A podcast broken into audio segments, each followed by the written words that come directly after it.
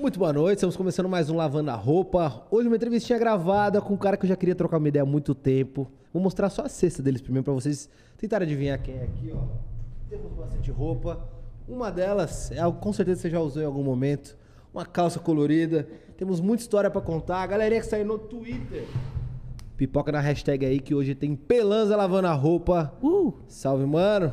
Valeu, Bom. Lucas. Obrigado pelo convite. Saúde, muito massa. Vamos bater, uma- bater um papo bem legal, trocar ideia.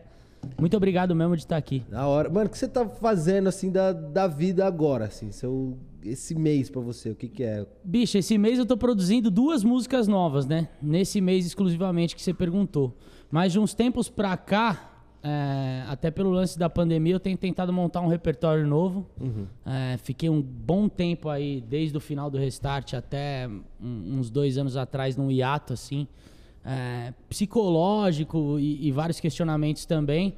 E bolando algum plano novo, algum projeto novo. E agora eu tô sozinho, né? Em carreira solo, lançando uma música a cada dois meses. Carreira, Isso- carreira solo é mais difícil por você estar ali mais. sozinho é mais fácil que não tem tanta gente pra encher o saco? Ao mesmo tempo que é mais legal, né? Porque você tem a sua liberdade criativa, Sim. então você não, não fica muito preso ali. O lance da banda, por exemplo, a gente acabou ficando até meio preso à identidade, ao estigma da banda ali. Mas não tem com quem você dividir a responsabilidade, né? Então você tem que arcar com as consequências, o peso é, é um pouco maior. Mas eu me vejo assim num, num momento muito legal, criativamente falando. Tô com uma liberdade bacana. Fazendo é, o que você tá afim. Exato, e também bebendo de outras fontes, trazendo isso pro meu universo. Acho que isso tem me dado um, um, um novo parâmetro, assim, bem legal. Ótimo. Você fez, eu tava vendo o clipe agora que você fez o Saudade. Sim, foi o último que eu lancei. Que conta a história ali do casal, tal, tem, É. Tem umas tretas e tal. Você se envolveu na produção também de clipe, de tudo. Hoje, nessa carreira solo, você toca um pouco de tudo, assim, ou, ou não? Tem uma equipe que. Cara, eu costumo meter a mão em tudo, assim. É, sou eu e meu produtor, o Pedro Pena, musicalmente falando, né? A gente que bota a mão em tudo nos arranjos, desde a composição até a, master final. E também nos clipes eu procuro meter a mão. Eu acho que é. Mostra mais do artista, Sim. né? Já que eu compus a música ali, eu sei da história que eu quis passar, eu, eu procuro também meter a mão no roteiro. Esse de saudade, exclusivamente, o roteiro não é meu, é do David, que é o diretor, mas todos os outros clipes a gente procura fazer junto. Da hora. E você tava falando da, da pandemia, assim, uma galera que já veio aqui de música, de várias áreas, assim, fala o quanto afetou positivo e negativamente, né? Se é que a gente Sim. pode. A gente se obriga a achar um lado positivo nisso, porque, né, pra, pra muita gente foi bem, bem punk. Mas, assim, o que, que você acha que mudou em você quanto pessoa e quanto trampo, assim, musicalmente? Cara, muita coisa. No começo da pandemia eu me questionei muito, tá ligado? Porque a gente não faz por dinheiro, mas o Sim. dinheiro é essencial, né, velho? A gente Sim. precisa pagar a conta, a gente precisa manter a vida.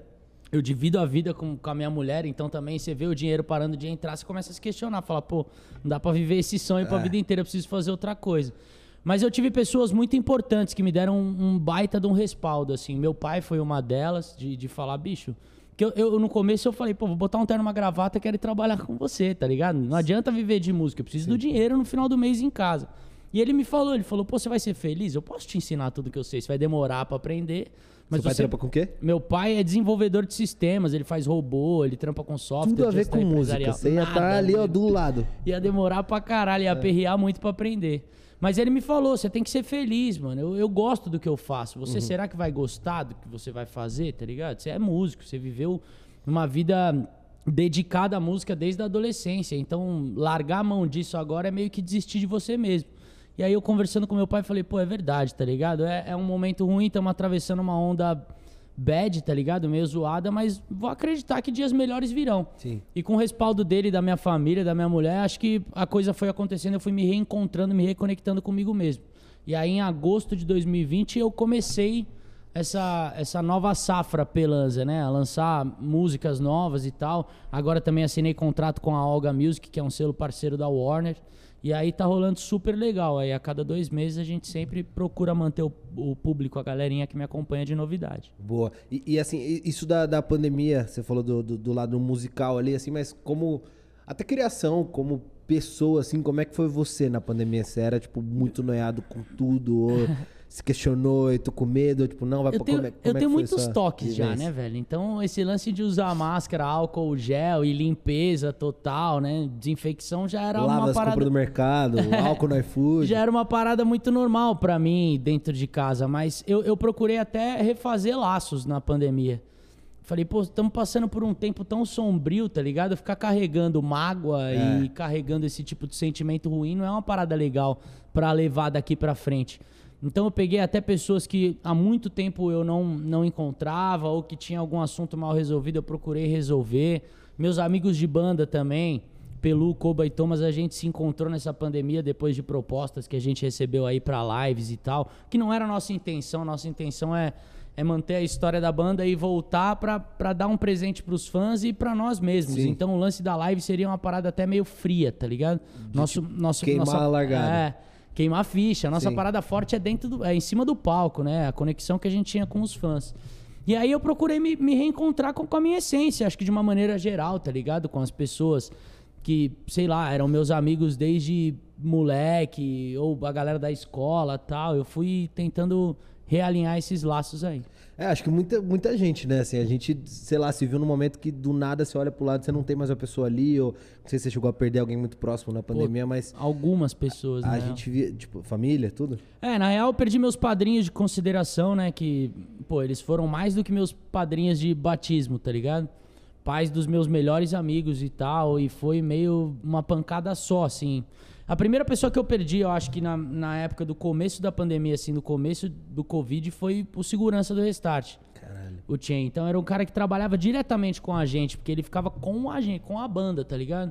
E aí, quando eu tive essa notícia, foi tipo um baque muito grande. Porque sempre que eu imaginava, eu olhava todo o lance da pandemia e tal, falava, ah, mano, acho que agora tá dando uma melhorada tal. Sempre que eu Aí pensava que tava onda, melhorando. variante. É, e aí a variante, ou morre alguém próximo, e aí eu falei, puta, mano, isso aí acho que não vai passar nunca, tá ligado? Então foram pessoas muito próximas que, que eu acabei perdendo, e isso faz a gente reavaliar tudo, tá ligado? Todas as nossas prioridades, o que, que realmente importa, tá ligado? Sim. Até o lance de show que a gente tava falando, será que importa mais a gente se cuidar, ou, ou a gente viver realmente esse sonho, a ferro e fogo, tá ligado? Então é. Foi complicado, mas eu acho que também serviu muito pra muita gente sentar um pouco Olhar e reavaliar pra as si prioridades, tá ligado? É. Você falou de- desse encontro da, da live, como é que, tipo, você já tinha uma ideia antes de voltar como, sei lá, por, por uma torneio, por uma apresentação, esse, e aí rolou esse convite da live. É, na verdade a gente tem. A gente terminou a banda, velho, acho que no melhor momento da nossa amizade, tá ligado? Sempre costumo dizer isso. Porque ter uma banda não é uma parada fácil, né? velho? É, tipo um casamento que você divide ali com seus amigos, Você então. vê mais com sua família que É, todo mundo. Você acaba tendo muita intimidade e às vezes até confunde isso de ser meio incisivo nas decisões que cada um toma dentro da banda e tal.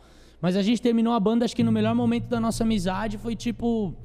Só um, um- momento pra gente descansar, tá ligado? O Restart a gente enfrentava muita pressão, né? Da, da crítica, da, da mídia num, num geral, das pessoas que não gostavam, dos haters também. Então. Que não cada- eram poucos. eram muitos, né? É, eu acho que era, era muito proporcional a- ao amor dos fãs que vocês tinham, né? Tipo, porque é- era uma banda que não passava despercebido. Ou você era, tipo, Não, fã e ou amava amava, ou Ou odiava. você falava, caralho, que... é." Exatamente. E aí a gente, a gente ficou nessa, tá ligado? Ah, vamos dar uma descansada.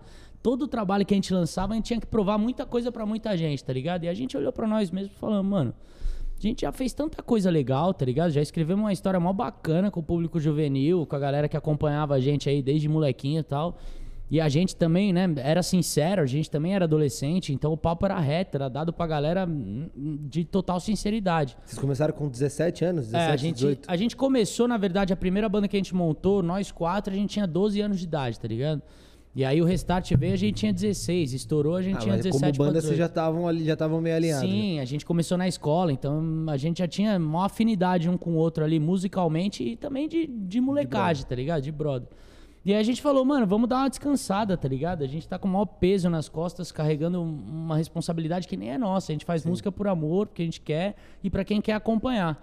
Aí a gente foi também buscar novos desafios dentro da música, tá ligado? O Pelo foi trabalhar com música eletrônica.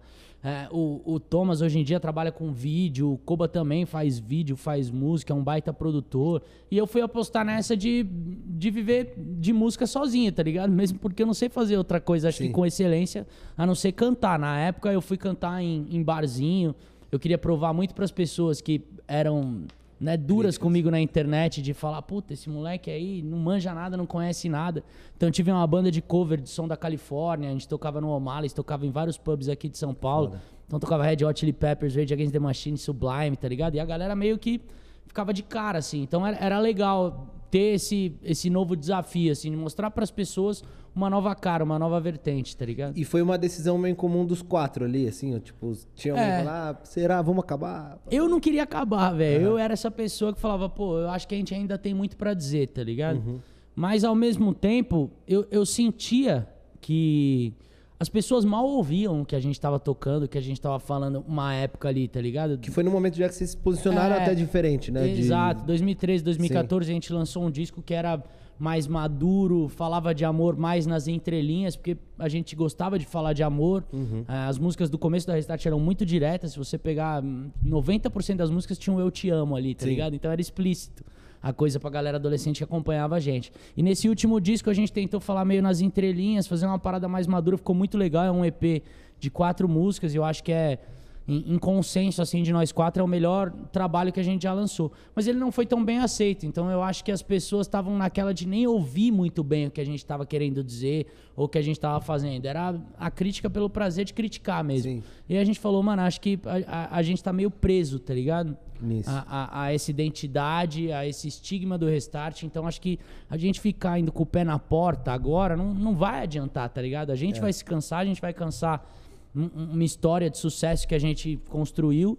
Então vamos cada um tentar aí sozinho, com novos desafios, seja né, no backstage, na produção, ou seja linha de frente mesmo. E, e- e acho que até hoje tem dado super certo. A gente tem se descoberto musicalmente de, de maneiras diferentes, tá ligado? E bebido em outras fontes também. Mas, mas- e assim, vocês, pô, desde os 12, vocês têm quantos anos hoje? Tô com 29. 29, desde os É. 12 vocês estão vocês estudam juntos. É, a gente estudou junto a vida inteira, no mesmo colégio. Eu entrei, acho que na segunda série, o Pelu, sei lá, era da terceira, porque ele é um ano mais velho. Então, desde os oito anos de idade, a gente se conhece, tá ligado? Tipo, você co- e aí vai conviver, não sei o que, dá, dá, uma, dá umas faisquinhas, assim, né? Dá- ah, total, dá- velho. Ter banda é isso, não é? Já, já teve momentos de, sei lá, um mês, muito Já. tempo sem se falar. Já, já teve momentos. eu- é que eu era um cara problema, né? Ainda bem que eu vim no seu programa hoje, que a gente ia lavar roupa suja. E eu também, é, nesses tempos aí de pandemia, de reflexão, eu vi, e até um pouco antes, eu, eu era um cara meio problema, não de, pô, ser artistão e O ser... vocalista. Né, não, não, não disso, mas eu, eu, eu era meio inconsequente. Porque eu não tinha noção que a, a nossa adolescência tinha sido privada, tá ligado? A gente tinha que tomar mais cuidado e tal. Tava no final da minha adolescência, então quando eu fiz 18 anos, pô, queria sair, queria ir pra balada e tal. E a gente já tinha uma vitrine muito grande com a Sim. banda. Isso acabava gerando um monte de polêmica, gerando um monte de coisa. Que pingava na banda. Total, porque a partir do momento que, pô, ah, o Pelanza é o vocalista do Restart e tal, eu tô representando não a mim mesmo, eu tô representando meus brothers de banda, tá ligado? Mas não então, tem também muita um coisa... lance do, do tipo, tem essa responsabilidade que você tem que ter, mas tem a parada do estilo que você estava. Que querendo ou não, você ali como cabeça do negócio, você também é um rockstar, de uma certa forma. É, mas mais ou menos, né? Quando a gente começou a aparecer muito na TV, velho, a gente viu o público se renovar demais, tá ligado? Demais, de uma forma muito drástica, assim. Então a gente tocava pra adolescentes, a galera da nossa idade, então era normal ali, pá, a galera crescendo junto com a gente. Quando a gente apareceu na TV ao vivo e a cores, literalmente, foi tipo um, um lance de criança começar a colar em show, tá ligado? Aí quando criança começa a acompanhar o seu trabalho aí no seu show, você começa a ser formador de opinião, de fala, caráter, "Fudeu". tá ligado? É, porque a criança, tudo que, que ela gosta no artista, ela segue Sim. ali, tipo, fervorosamente. Então você tem que tomar cuidado com a sua postura, com a maneira que você fala. Eu lembro que a gente metia, pô, foda do caralho em cima do palco, e uns pais, tipo, com as crianças olhavam assim, caralho, esse moleque é tal. Mas aí eu fui me acostumando, dia após dia. Eu acho que isso também foi uma parada muito legal no Restart, e a gente soube entender entre nós quatro, que a gente não, não podia deixar o lance do sucesso que tava crescendo cada vez mais rápido tomar a nossa cabeça, tá ligado? A gente tinha que se acostumar dia após dia às situações. Então, ah, hoje a gente Por exemplo, ganhou o VMB, ganhamos cinco. A gente não chegou no dia seguinte na MTV, botando pau na mesa e falando, é, somos Sim, foda, ganhei, tá ligado? Caralho, me dá um programa nessa porra. Não, a gente tinha muito, muita noção, tá ligado? De que era meio que inabalável, assim, a nossa relação entre, entre nós quatro. Por mais que a gente brigasse, a gente se entendia ali. Eles saíram na mão, assim, na porrada? Ah, na mão, na porrada, não. Não, na brincadeira a gente saía no... Não, aquele, aquele um empurrão. Cinco, cinco minutinhos sem perder a É, amizade? já. Ah, isso rolava no Todo camarim mundo. direto, direto. Que- Quem que era, tipo, o principal que você tretar? Aquele que, tipo, te tirava do... Ah, De, de brother. Eu tretava muito com o Thomas, né, mano? Acho que é por, por conta dele ser o mais próximo a mim. Então a gente saía na mão, assim, às vezes direto e tal. É mais mas... intimidade. Cinco minutinhos. Aí um via que tava batendo no outro e falava, mano, outro como separa a assim, tá galera. ligado? É. Mas a gente era muito brother, velho, desde a época da escola e a gente procurava sempre lembrar disso, tá ligado? Da onde a gente começou, da onde a gente veio. E eu acho que isso foi o, o, o- o ponto essencial pro sucesso da banda. É, e uma coisa que eu, eu tava. Veio também o, o, o Kaique veio aqui uma vez quando ele saiu do, do de férias, ele falou que às vezes o- alguns próprios fã-clubes incentivavam uma treta interna, tipo, não, prefiro não sei o que, esse aqui tem que cantar, esse É, isso é um Rolava isso com vocês? A gente até se culpou um pouco, eu falo por mim, né? Não vou falar pela banda toda. Mas quando a gente lançou as camisetas, né? A gente tinha uma camiseta Choose Pelanza, Choose Pelu, Choose Cobra. E aí isso começou também a criar nos fãs o lance de, ah, não, mas, né, vamos comprar a camiseta dele, ou vamos, ah, eu- o meu ídolo é melhor e tal. E, e a, a intenção não era essa, tá ligado? Era só a gente veicular cada vez mais o lance da roupa, da identidade visual, da nossa marca e tentar, enfim, vender camiseta e fazer a galera usar as nossas roupas e tal. Acho que muito parte dos fãs, acho que até brigas de outras bandas, como teve o nosso lance com o Cine também, isso partia muito dos fãs e não só da gente, dos artistas. Mas tá que ligado? dependendo do- de como vem, no momento que você tá e que você lê, você pega pra você também um pouco.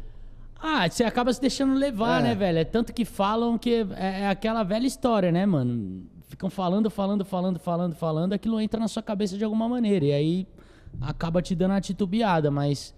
Enfim, eu, eu, eu acho também, eu, eu vejo até esse movimento dos fãs é, benéfico. Eu só acho que não, isso não pode acabar interferindo na, na essência ali Do da que é. amizade e da convivência como banda, tá ligado? Mas o, o- essa até de banda, eu lembro que quando eu era. Nem sei se você lembra disso. Quando eu era produtor do Pânico, eu levei vocês uma vez no Poderoso. No Poderoso. Que era vocês e, o Cine. E né? tinha realmente uma treta. Rolou uma treta, velho. Essa, essa treta foi. Eu até me culpo um pouco, porque é o que eu falei. Partiu um pouco de mim, partiu um pouco Lembrou de alguma treta do Restart? A culpa é do Pelanza. é normal, todo mundo me culpa até hoje. As pessoas até falavam, ah, a banda acabou por causa dele, porque ele era o problema. Então, recentemente a gente até fez uma live É. pra meio que, né, tirar a limpo essa situação tal. A gente é amigo, a gente se gosta, não tem nada disso. Mas o lance da treta do Cine foi, foi um pouco disso. Foi um pouco culpa minha, foi um pouco culpa do, do DH, foi, enfim, culpa dos caras. Eu namorei uma menina que fez o clipe dos caras também, então tinha toda essa rincha, os fãs também é criavam. fãs e os é fãs parecido, criavam essa é rincha, é. e- E aí, aí sustentou isso, ficou durante bons anos. Que eu acho que foi até uma bosta, tá ligado? Num- pensando no segmento, acho que se as bandas tivessem se unido, como era no começo, porque a gente começou tocando junto nos buracos aqui em São Paulo, tá ligado? Na Tribe House, por exemplo. E se as bandas tivessem permanecido unidas, eu acho que podia estar aí até hoje, tá ligado? O segmento acontecendo, fazendo sucesso. Várias outras bandas dessa mesma leva aí nascendo e, e mantendo o segmento vivo, tá ligado? É aquela velha história, mano. Mandorinha só não faz verão, tá É, ligado? Se Então- juntar, você. junta soma. força, tá É. ligado? Que é o que eu costumo dizer também do rock em geral, tá ligado? A gente tava até falando ali nos bastidores. O problema do rock, é, e não é só aqui no Brasil, tá? Isso é uma parada generalizada, mas o problema do rock é o próprio roqueiro, porque, mano, a- e até me coloco nessa situação, a gente não é receptivo com o novo, tá ligado? Então vem uma banda nova, como foi o exemplo do Restart na época? Tiveram vários roqueiros das antigas metendo o pau na gente, tá ligado? Ao invés de dar as mãos e falar, pô, vamos dar uma força pros moleque aí, tá ligado? Porque não é só a gente que, que ia ficar em ascensão e fazer sucesso. Isso revive o catálogo de maior galera, de várias bandas que acabam sendo esquecidas durante o tempo, tá ligado? Então eu acho que é até uma lição pra gente tirar, pra todo mundo que trabalha no pop rock aí, tá ligado? A gente tem que ser mais receptivo com o novo, como o funk é, como o sertanejo é, como o samba é, tá ligado? É, o sertanejo acho que é o que. É o- aparentemente é o que mais faz isso, né? Total, vários crossovers, tá ligado? É. Você vê artista sertanejo gravando com funk, você vê artista de funk gravando com samba, os caras fazendo show junto, tá ligado? E um vai jogando o público pro É, outro e mano. vão crescendo e, junto. E, e- e é um baita de um respeito que rola entre eles, tá ligado? Eu, eu, mano, eu lembro de uma situação é, com Jorge Matheus, tá ligado? A gente foi num, num rodeio em Tapecerica da Serra. É. E aí os caras viram a gente lá e tal, ah, pô, vamos chamar os moleque e tal. Aí o cara, o, o Jorge me perguntou, que música você sabe cantar? Eu falei, mano, sei várias, tá ligado? Que eu adorava mesmo. Sertanejo? É, Jorge Matheus. Aí ele, ah, fala uma música nossa aí. Eu falei, mil anos. Aí, tipo, ele chamou a gente no palco na hora, e os caras puxaram a música, ele me deu o microfone e canta aí, tá ligado? Eu falei, caralho, que legal. Cantei a música dos caras, a galera meio não entendendo, tá ligado? Tipo, ó, os moleque nada a ver com sertanejo e aí cantando a música dos caras. Porra, No mesma final- calça apertada, mas uma colorida. É. outra. Aí no final ele falou, cara, me dá o tom da sua música. Eu falei, Ré maior. Os caras puxaram, leve comigo, tá ligado? Pra um público que não tinha nada a ver com a gente. Então eu falei, puta, mano, olha a grandiosidade do, do coração do cara, tá ligado?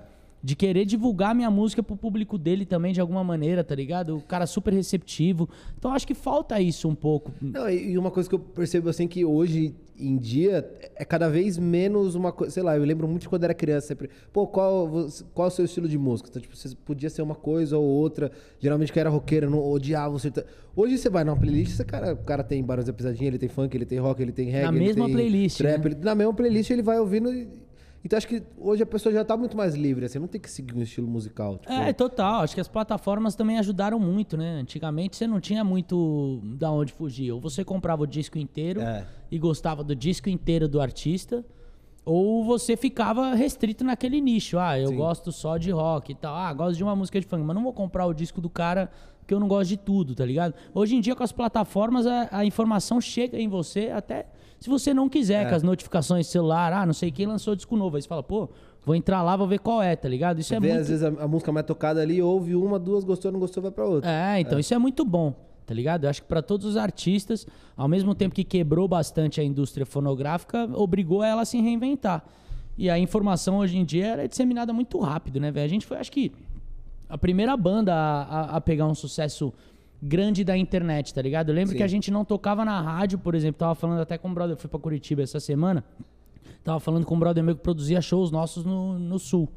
E aí ele falou, pô, cara, vocês lotaram o Pepsi On Stage, tá ligado? Em Porto Alegre.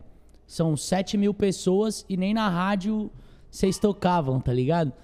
Vocês começaram no mais, vocês estouraram no, No MySpace. MySpace, tá Eu ligado? não lembro nem como é que era o MySpace. Ah, mano, o o MySpace é uma rede social que hoje em dia ficou meio obsoleta, tá ligado? Ele existe até hoje, mas era muito legal porque, tipo, você conseguia programar um HTML do seu jeito, então você montava o site ali com a identidade visual da banda, tinha o player onde você podia upar suas músicas ali, fazer a galera ouvir, a galera podia compartilhar também, acho que foi a primeira rede social que tinha muita coisa envolvida com música, assim, de uma maneira geral.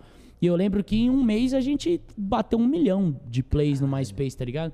E aí entramos no top 10 mundial, porque a gente ficava olhando esses top 10 de todos os lugares do mundo pra conhecer bandas novas, tá ligado? Cara, um milhão pra uma rede que não é, tipo, que é o Instagram e o YouTube é muita é, gente. pô, na real, Porque nem todo YouTube, mundo tinha MySpace. Vamos falar a real, o YouTube na época aí, 2009, 2010, estava começando. O Instagram nem existia, É. tá ligado? Nem- Porque- Já tinha Snap, não? Não, nem tinha Snap Não, nem ainda. tinha. A gente, Era a gente começou. Era, o Twitter tava começando. A gente, Você dava RT na mão ainda. Aí eu tenho... 240 caracteres, não era? a foto da 140. baleia uma vez por semana quando caía. Quando Pô, saudade travava. do Twitter nessa época. Era, era Cara, mais legal, era né? muito bom. Eu lembro quando a gente abriu o Twitter nessa época aí, a- a- o nosso termômetro, além do MySpace, foi o Twitter, porque a gente tinha pessoas diretamente em contato com a gente. Então a galera seguindo a gente, a gente falou, mano, o bagulho começou a bombar, como assim? A gente falava várias metas. Você pegar os tweets antigos nossos, é só groselha, tá ligado? Você é do bonde que apaga o sítio antigo? Não, mano, eu deixo lá. Ah, eu fui pra tá reality ligado? show, apaguei tudo. Cara, Achei um negócio lá muito bom, que você paga 10 dólares, chama Twitch Ah. Deleter. Você vai lá, você pega uma serva assim, ó, vrum, passa. Já deleta de uma vez. Ah, acho que eu deletei 50 mil tweets. Eu preciso desse aí, Entrei em mano. 2008. Porque vira e mexe Em a galera mexe nos meus tweets vacilado. antigos lá e, É. e eu, eu amanheço cancelado. Se você não for o Neymar que sofria por amor, apague, porque faz mais parte. Os tweets do Neymar são bons, antigos. É, são bons. Mas você já, já rodou assim, pesado por algum tweet antigo? Tipo, o Cine é uma merda, caralho. O Restart é muito bom. Aí pegaram aqui em 2020. Cara, não, é, não, não lembro assim, mas eu, eu lembro que o Twitter era uma maneira nossa da gente extravasar e a gente nem tinha noção que a gente, enfim, é, faria um grande sucesso, tá Uhum. ligado? Até porque o sucesso pra gente sempre, pra mim até hoje, né, é algo meio relativo, não é O que é dinheiro. sucesso pra você? Cara, sucesso pra mim é que a mensagem da- das minhas canções e eu, como ser humano, que eu posso agregar, chegue cada vez mais longe, tá ligado? Então, faz muito tempo, por exemplo, que eu não vou tocar no Nordeste, até antes da pandemia, tá ligado? Então, se a galera do Nordeste voltar a ouvir minhas canções, isso já é Sim. um sinônimo de sucesso. Eu não preciso ter fama, mulheres, dinheiro e paparazzis e tal. Já tive isso, tá ligado? É muito legal ter agenda cheia também, sinto saudades. Mas eu acho que voltar, é, e principalmente agora que eu tô apostando em uma coisa nova, é como se fosse um filho, tá ligado? Eu tô criando um filho novo pro mundo. Então, quanto mais é, longe a mensagem chegar, pra mim, mais legal vai ser. Isso pra mim já é um grande sinônimo de sucesso. Eu quero ver essas duas primeiras peças que você trouxe aqui, ó. Já Você vai de uma- buscar? Ah, queria mostrar uma dessas aqui. Falou de identidade, eu acho que isso tem. Pode pegar, você que manda aí. pô. Eu que Não, pego? É, você que pega. Mostra aí pra nós. Achei que era um... ah, essa daí mesmo. Pode ser? Que é, essa tem uma, um momento específico. Ah, tem bem no começo, né? A calça que eu tava no- na capa do primeiro disco. Do primeiro foi essa? É, do primeiro disco. É uma calça de menina, dá pra ver o tamanho do cavalo. A gente usava calças de menina porque não tinha, né? Na época a gente não encontrava calça colorida pra, pra moleque, tá ligado? E aí eu lembro. Cara, eu lembro a primeira sessão de fotos que a gente fez, até um pouco anterior a essa que eu tava com uma calça roxa. A gente fez o bagulho meio de zoeira, tá ligado? Mas não, não- vocês não usavam, na, tipo, antes, na vida, assim? Não, não. A gente, a gente usava roupas apertadíssimas, tá ligado? Já por influência dos gringos e tal. Mas esse lance das roupas coloridas foi um pouco de influência do movimento do power pop que acontecia na gringa já. E a gente viu, pô, um ensaio fotográfico do Cash Cash, outro do All Time Low, os caras todo meio anos 80, tá ligado? A gente falou, puta que irado, tá ligado? E uma amiga nossa tinha acabado de voltar da Califórnia, amiga da ex-namorada do Thomas, da Nicole. E ela tava com um guarda-roupa novo, assim, e várias calças color block, assim, umas paradas, mano, diferentona. Aí a gente falou, mano, empresta as calças pra gente, vamos tirar uma onda, tá ligado? Mas era um lance de tirar uma onda, sabia se ia dar certo ou não dar certo. A gente não pensava nisso, a gente pensava até o, o lance com a Restart fazer igual o, o Blink fazia, tá ligado? Fazer igual no All Time Low, Cash Cash faziam, que era tipo uma sessão fotográfica a cada um, dois meses, com roupas diferentes e tal, e isso viralizava. Sim. Até o Blink que chegou a fazer sem roupa também, tá ligado? Os caras não. Passou essa ideia na cabeça? essa ainda não. Não- não- essa não não, chegou ainda, mas Aí, quem pra sabe. volta, quem sabe? É. E aí, ah, tem uma foto até que a gente tá sem, sem camisa, né? Com as calças no varal e tal, que é dessa sessão do, do disco. E aí a gente falou, mano, vamos tirar, vai ser uma tiração de onda, vai ser uma de milhões de sessões que a gente vai fazer. Ah, beleza, tal. E aí a gente tirou, subiu no MySpace com, com as músicas novas e tal, já como restart, porque a gente tinha outras bandas anteriores e tal. E eu lembro o primeiro show que a gente foi fazer, tipo, além de ter sido uma surpresa que o show tava bombado, tá ligado? A gente Todo abriu o show. colorida. A gente abriu o show pro Granada, tá ligado? Que era uma banda do underground aí de, de mil anos. E aí a gente foi abrir o show, tinha mó galera esperando pra ver a gente. Quando a gente subiu no palco, eu lembro que eu olhei assim, na Tribe House, e eu olhei pra trás e comecei a cascar o bico, tá ligado? Falou, cara. Falei, mano, a galera tá usando as mesmas roupas que a gente naquela zoeira, tá ligado? Que deu certo, que acabou virando a identidade da banda. E aí foi meio que isso, foi um tiro no escuro e, e- Puta, mano, aí a gente não podia aparecer sem roupa colorida, tá Tinha ligado? que ter Porque pelo menos al- alguma algum coisa. elemento, alguma coisa tal. E aí a gente começou também a inovar nos cabelos, trazer muita influência dos anos 80, os mullets e tal. E aí virou a identidade visual Mas da banda. isso, todo, todo esse trampo assim de, de identidade era uma coisa de vocês quatro ou- tinha a equipe que falou assim, não, agora era só nós. vamos fazer esse cabelo assim, vamos Mesmo porque calça. nessa época a gente não tinha um puto no bolso, tá ligado? A gente não tinha contrato assinado com ninguém. Então era meio que um monte de ideia mirabolante nossa e do que a gente vivia ali no convívio com os amigos na escola, tá ligado? Ah, a gente tá vendo que isso aqui tá fazendo sucesso com a molecadinha. Ah, beleza, vamos beber nessa. Não fazer igual, Sim. mas vamos beber nessa fonte. Então até a fonte do emo ali a gente bebeu demais, tá ligado? Apesar da gente não ser uma banda emo, porque a gente falava de, de amor, mas de uma maneira Então, mais. Tinha essa, essa, essa mais ideia, né, leve. de que era, uma, era um pós-emo, era uma renovação do movimento Rolou isso no emo, do- começo. Chegaram a falar o, os o emos- All-Star com xadrez pela calça colorida. É, chegaram a, a. A gente até inventou o rap rock, o termo, pra não ser rotulado e não se prender a, a- a nenhum tipo de enfim, de, de estilo ou coisa e tal. A gente queria fazer o som que a gente gostava mesmo. E aí acabou que as pessoas, quando a gente começou a fazer sucesso, começaram a rotular a gente como os emos coloridos. Os eu falava, caralho, mas a gente não fala sobre desilusão, tá ligado? A gente fala sobre amor, mas um amor leve, um amor gostoso, um amor juvenil, tá ligado? Porra, não, te levo comigo é pra sofrer pra caralho. eu, eu acabei de voltar de uma viagem agora de, de Arraial, tava, tava todo mundo dormindo no carro assim, a gente pegando estrada. E aí a gente trocando ideia, aí eu falei, vou assumir a playlist ali, porque eu tinha um cara com a gente que tava mandando mal pra caralho. Claudinho, vamos melhorar a playlist aí. e aí eu fui botar, comecei a botar as nostálgicas e tal, aí botei um pitch, a galera. Aí eu botei um Te Levo Comigo. Mano, a galera, tipo assim, veio- parece que, é- que vem do, do fundo do. Você já- foi você que compôs essa? Não, essa é do Pelu. Pelu e do Koba. Mas é uma parada que é assim, acho que até muita. Você vê os comentários do, dos vídeos do Restart. Muitas pessoas hoje em dia, né, comentam: Ah, 2021 estou aqui, desculpa ter xingado vocês, tal. E hoje em dia sinto uma saudade. Eu fico lendo, mano, eu racho o bico, tá ligado? E eu acho que muito parte disso, acho que por a gente ter sofrido um, um grande preconceito, até comparado ao que o Emo sofreu depois daquela fatídica matéria do Fantástico na galeria do rock, tá ligado? Eu acho que por ter sofrido muito preconceito e hate de muita gente, hate gratuito, as pessoas que gostavam, algumas delas, também ficavam meio resguardadas, tá É. ligado? Ah, eu gosto tal, mas eu ouço no meu quarto, ninguém sabe e tal. Então, muito disso dessas pessoas e até desse saudosismo que aconteceu na pandemia, eu acho que é da galera que não, não teve a oportunidade de, de acompanhar, né? Firmemente a, a nossa trajetória, os nossos shows, a nossa carreira em si. Mas eu vejo com muito, muito bons olhos, assim, tá ligado? E, e você- vocês, assim, teve, né? Óbvio, como eu acho que tudo que faz muito sucesso, assim, a galera que não gostava, mas uma coisa que eu acho que foi muito, deve ter sido muito punk pra vocês era o, o- a crítica do meio artístico. Sim. De programas de TV, de outras bandas, de influência. Nem existia o termo influenciador ainda, mas da galera que já trabalhava com isso. Como é que vocês recebiam isso, assim? Deu vontade de parar já alguma vez? Ah, de parar não, velho. Porque é aquilo que eu disse, a gente era muito confiante no trabalho que a gente fazia entre nós quatro, tá ligado? Então meio que essas porradas elas batiam e, e voltavam, assim. A gente era muito sólido, a nossa relação, a nossa convivência era muito, muito firme, tá ligado? Mas chateava, mano. A gente. E, e não só a gente, chateava também a nossa família. Eu lembro do meu pai, meu pai tinha o disco acústico do Capital Inicial, ele quebrou, tá ligado? Na minha frente. Depois, Aí o cara falou mal do meu filho. Então eu acho que isso é, é até uma parada que os artistas hoje em dia têm repensado um pouco mais, tá ligado? Até por serem formadores de opinião, mas tem que tomar um leve cuidado, tá ligado?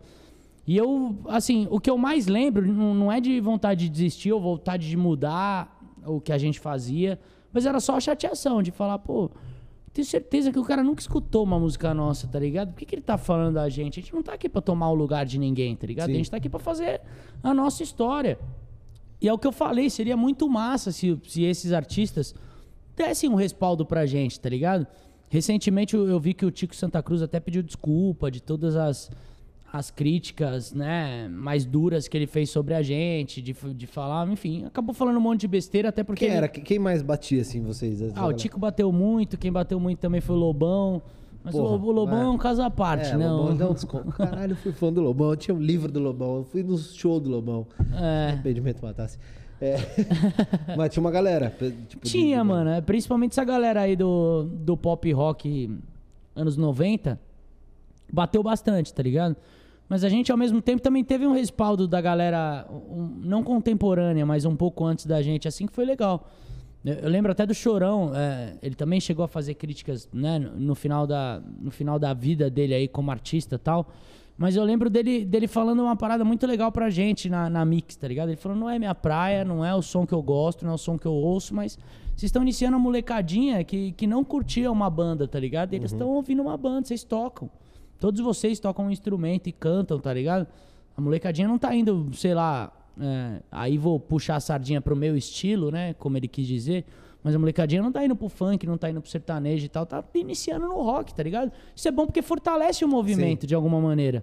E eu achei super legal isso que ele falou, e meio de- mesmo depois ele fazendo algumas críticas e tal, é um cara que eu respeitei pra caramba e foi o cara que escreveu a trilha sonora da minha vida. Então, ao mesmo tempo que tinham pancadas muito fortes, também tinham esses elogios, né? E até de uma galera um pouco anterior, galera da Blitz, É, a gente gravou comercial com o Evandro Mesquita, ele gente boa pra caramba, tá ligado? É, a galera do Nenhum de Nós também, a gente foi fazer show. A galera levava os filhos, tá ligado? O Fred, batera do Raimundos. Imagina a gente ali, o cara levando o filho, filha, e a gente ali no camarim trombando o cara que a gente ouvia, tá ligado? Então, ao mesmo tempo, era muito satisfatório e dava um puta gás pra gente continuar fazendo o que a gente fazia. É o que eu falei, mano, a gente acreditava muito naquilo, tá ligado? Sim. É. Eu, eu lembro um outro episódio assim que eu fui no. Eu consegui no último VMB que teve. Que teve Racionais e tal, não sei o que. Eu lembro que vocês subiram pra receber um prêmio. Não lembro o que, que era, acho que era. Ah, a gente ganhou melhor banda. de música do ano. E aí eu lembro 2012, que, né? que foi, deu uma polêmica, assim, porque uma galera vaiou. É, todo, todo, toda a premiação que a gente Tinha recebeu, vaia. a galera vaiava, é. Que eu também, enfim, nem. Eu costumo até dizer isso, eu não sei como. Da onde eu tirava maturidade pra responder, principalmente naquela época, é, a essas vaias, a essas críticas e tal. Porque eu lembro que no VMB, principalmente nesse episódio, a gente agradeceu as vaias. As vaias, sim. Tá ligado? Falou, ah, obrigado, mano. Isso também faz a gente botar o pé no chão, tá ligado? Ver que nada tá ganho. E quem sabe daqui a algum dia vocês que estão vaiando também possam curtir o nosso trabalho. E eu lembro que eu saía do palco quando eu falava coisas assim desse tipo, a galera falava, puta, você arregaçou. E eu, mano, nem sei o que eu falei, tá ligado? Era tanta Mas não emoção. dava uma vontade, ia no banheiro assim, peraí, deixa eu dar uma Não, é o que eu tô choradinha falando, aqui, eu não sei. minutos e vou... Eu não sei como naquela Cara, eu- época eu tinha maturidade o suficiente, porque hoje em dia, se fosse hoje em dia, eu falar, vai tomar no cu quem tá vaiando, meus fãs voltaram, eu ganhei essa porra. Então foda-se, tá ligado? Mas como artista, eu acho legal até a maturidade que a gente tinha, de- desse lance de, já dizia chorão, né? Saber chegar e esperar a sua vez. Então a gente meio que sabia que a gente era novo ali, né? Sim. E a gente tava, enfim, tomando a, a grande. Os, os picos de sucesso ali, a grande mídia e tal.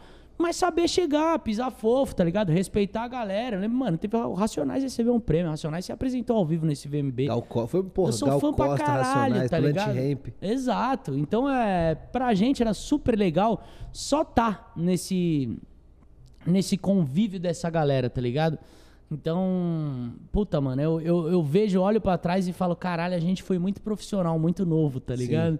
Porque hoje... Tirando as minhas saidinhas de balada, a gente foi profissional pra caralho. Ah, não, essas Ah, daí, porra, ti- tem que curtir tirando também. metade... Imagina, com 17 anos, você faz sucesso do tamanho que o Restart fez, você não vai curtir, vai falar, peraí, eu tenho É, bicho, eu, ba- eu baguncei demais. É, É, vou chegar atrasado, é música. Bota playback, porra. Até, até me culpo um pouco. é, Enfim, por, pela convivência com os meus amigos de banda, tá ligado? De ter desgastado em algum momento e tal. Apesar de, de, como eu falei, a gente ser muito amigo.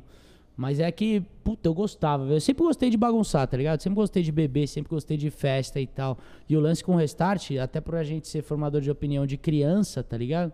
A gente não podia aparecer bebendo, não podia aparecer fumando, não podia Tinha aparecer essa, nada. teve essa preocupação, sempre existiu ou ela apareceu em algum momento? Ela apareceu, né, velho? Porque E a aí? gente. É, é o que eu falei, a gente tocava pra galera que da nossa que não cidade. tinha story, hein, pelas... Puta que eu pariu. Porra, caralho. Mas mesmo assim, aparecia do nada, mano. É o que eu falei. Pra parar, às vezes o cara brotava, mano, do, do lixo, tá ligado? O cara saía. Nossa, mas story é traiçoeiro. Sempre tem alguém ali Story que... é foda, né? Story é... O cara te filma virando o olho, é. você E doidão. sempre tem o Miguel do Melhores Amigos. Nunca confie na porra do Melhores Amigos. Não. Você tem? Você posta? Eu não consigo postar. Eu, eu tenho uma pessoa nos meus melhores amigos que eu nunca postei lá. A única pessoa é minha mulher. Então eu nunca postei lá, tá ligado? Quando eu posto, eu falo, ah, foda-se, vou postar pra todo mundo mesmo, é isso aí. É, tal. também. A única vez que fui votar no Melhores Amigos eu errei, botei no público. Nossa, também tanto no cu. Deu ruim? Ah, eu... eu... Conta aí, vamos lavar sua roupa Eu queria, eu, eu ganhei um chá, assim, de presente que me impressionou muito, né? A cor dele, assim, e tal. Eu Ah. falei, vou postar esse chá aqui pra galera, né? Pra falar da medicina, falar de ervas naturais. Falei, postaram melhores amigos. Quando eu vi, tava tipo assim, ó. sei lá, 50 mil pessoas tinham visto. Eu falei, Caralho. falei não, Esse galera. é o preço da fama. Plantou aqui no meu quintal um negocinho. Aí hoje, foda-se. Já sabem, né? De, de tudo. Eu queria ver a próxima roupa aqui, essa amarela. Pode. Pô, essa daqui também é. Eu queria agradecer a minha mãe, antes de tudo, porque ela guarda essas paradas com muito Ela carinho, que fez né, a sua, velho? sua cesta, inclusive. É, na verdade eu tive que passar lá na casa dela, porque, enfim, na minha casa não tem muito. Eu tenho minhas roupas do meu dia a dia e tal. Sim, e ficar guardando esse monte de velharia não dá na As minha casa. memórias estão lá. É, né? E minha mãe também não deixa eu tirar da casa dela, porque ela cuida com o maior carinho, tá Sério? ligado? É, ela é- tem aquele, ela tem um espaço tipo de, de foto, de prêmio, Tem, essas paradas. Tem. Ela tem pelo menos uma peça de cada produto que a gente lançou. Caralho. Então ela tem um, um boneco meu, ela tem um livro, ela tem um disco de cada. Cara, é muito, mãe é, é muito doido. Mãe né? é um minha- a minha bagulho mostrou uma foda, vez, ela fez um álbum com coisa de, de print, de Instagram, de prêmio, umas coisas que eu nem sabia. Ah, isso aqui foi a matéria que você fez, não põe? Eu falei, sério mesmo? Nem eu lembrava disso. Ela Mas é muito tudo. legal. Bom, agradecer a ela de, de ter guardado com tanto carinho. Mas essa camiseta aqui eu apareço no, no clipe que mais estourou nosso aí. Talvez de Leve Comigo. E dá pra ver, eu não sei como eu cabia nisso aqui, né? Tinha No- mano, 50 é, é quilos. P isso? É, é P, ó. Caralho. Você pesava quantos quilos na época do restart? Mas também vale dizer que ela é P Girls. Então, você imagina. Embalado a vácuo, literalmente. Total. Eu pesava acho que 50, 55 quilos nessa Porra. época aí. Era muito magrinho mesmo. Comia mal, né, velho? Esses bagulhos de viajar com banda é foda. Na estrada, você tá ligado, né, mano? Sim. Estrada você come mal. Quando dá tempo de parar pra comer, Quando você consegue come comer. X calabresa pingando óleo. Então, e eu sempre gostei desses trash food assim mesmo. É. Então é. É, uns fica magro, outros. É. Ah, daí depois eu, o que eu não tinha comido na, na estrada, eu comi Se hoje em compensou dia. depois. É. Isso foi do primeiro. Foi do, do, do primeiro clipe. É, o segundo clipe nosso, né? Mas o clipe que mais estourou da Restart leva comigo.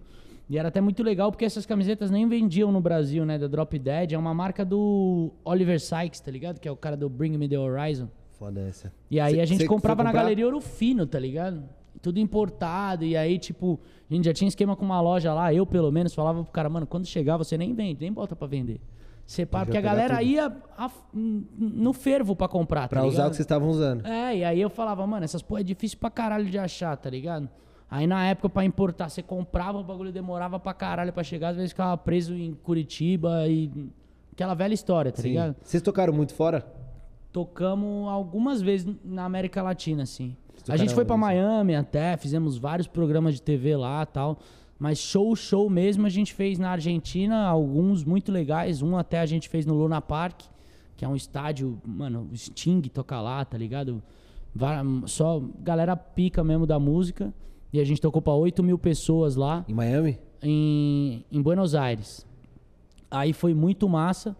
E aí tocamos também, fizemos pocket show no México, no Uruguai. A gente foi pra vários países da América Latina aqui pra divulgar nosso disco, que a gente gravou um disco em espanhol, né? E isso deu um, deu um, um- um outro universo, assim, eh, pra gente explorar na época do Restart. Foi muito legal. A gente começou gravando Você uma já, já, música. já manjava alguma coisa em espanhol? Manjava nada, né, velho? Só as aulas que tinha na Ô, escola. Portunhol. É, Te vê as- comigo. Você vê as entrevistas, é tipo portunhol classe A, assim. Ah, mas... mas... mas espanhol dá pra você dar uma. É, então a galera se entende, Inglês, tá ligado? fala- e eu acho fala? que. Falo porra nenhuma. Mas chegou a Eu dar consigo entender e consigo me comunicar, mas Porra, conversar. difícil é entender, cara. Conversar, eu, Eu consigo consigo falar pausadamente, assim, agora entender, fudeu. Eu consigo entender, mano, fácil. Eu acho que também esses bagulho de ficar assistindo filme, É. eu fico me policiando, tá ligado? Assisto muito filme, muita série. Aí ficar Pô, assistindo, todo, eu jogar videogame burro quando também. alguém fala isso, porque todo mundo fala de filme, eu falo, beleza, mas eu fico lendo a legenda e nem percebo. Porra do... Não, mas game, porra. Ah, Tá ligado? sim. Jogar video... Antigamente os videogames não, não-. Os jogos não tinham legenda em português nem nada. O máximo era uma legenda em inglês ali com o cara falando e tal. E eu sempre fui rato de videogame, então comecei a entender assim. Você joga ainda hoje? Jogo pra O caralho. que, que você joga? Cara, eu tenho jogado LA Nor do Play 3. Eu voltei a jogar. Eu gosto muito dos jogos da Rockstar, tá ligado? Aí eu agora é, ressuscitei meu PlayStation 2. Porra. Em casa eu tenho tudo que é PlayStation, velho. Um, dois, da- três, quatro e Aquele, tem o PSP. aquele pequenininho, o, cinzinho. O- o PSP. Ah, não. PS2? PS1. One? Cinzinha pequenininha Cinzinho assim? pequenininho e Esse tem é o primeiro, 4, é o eu Play 1. nunca instalei. Você tem o Perdi. PlayStation 4 e nunca instalou. Não, foi, ganhei na mudança Cara, e aí instala que fui... você vai pirar. Porra, eu parei no Crash, cara. Crash da Raposa? Crash Bandicoot. É, ele e Drive. E nunca mais joguei. Eu, eu, eu preciso ter maturidade pra videogame, porque acho que se eu pegar ali a firma, eu não, Não, eu gosto pra consigo caralho. fazer sou, mais nada da vida. eu sou colecionador, velho. Depois de velho ainda, eu comecei a gastar dinheiro pra caralho nisso. Com Então, videogame. ah, Super Nintendo tem em casa com 900 jogos, tem Caralho. 64, aí tem todos os PlayStation, tem até o PSP. Eu, eu gasto uma grana nessa Você porra. joga todo dia? Procuro, mas não dá sempre pra jogar todo dia, que minha mulher às vezes dá uma limada, né? Ela fala, hoje pô. não. É, você vai, porque você vai na sala de casa, tem tipo, mano, uma bancada só de videogame, é irado, tá ligado? Só que aí, tipo, o problema é ela fala, pô, jogar videogame aí e tal, fazer um rolê e tal, daí ela me mostra a cerveja assim, ó, você não quer, tá ligado? aí é a tentação. Ah, é, aí já era. Ah, não, joga, joga amanhã, amanhã eu jogo. e, vo- cara, como que você. Você quis ser jogador de futebol já um, um Quis, dia, né? Quis. Graças a Deus deu errado, né? É, porque também era perna de pau, né? Ah. Na real, os caras me botavam pra jogar de lateral. Eu tenho meio pulmão, porque eu tenho bronquite. Então, pô, lateral indo e voltando, indo e voltando era uma bosta pra mim. Deixa eu cantar, porque eu tô mais É. tranquilinho. Mas a galera, eu, meus melhores amigos jogavam bola, então eu também jogava bola. É, o Pelu, inclusive, também chegou a jogar até no Corinthians, tá ligado? Sério? É. E eu fazia os testes, eu sempre passava nos testes, enfim, com a galera toda, mas chegava em teste físico eu nunca passava.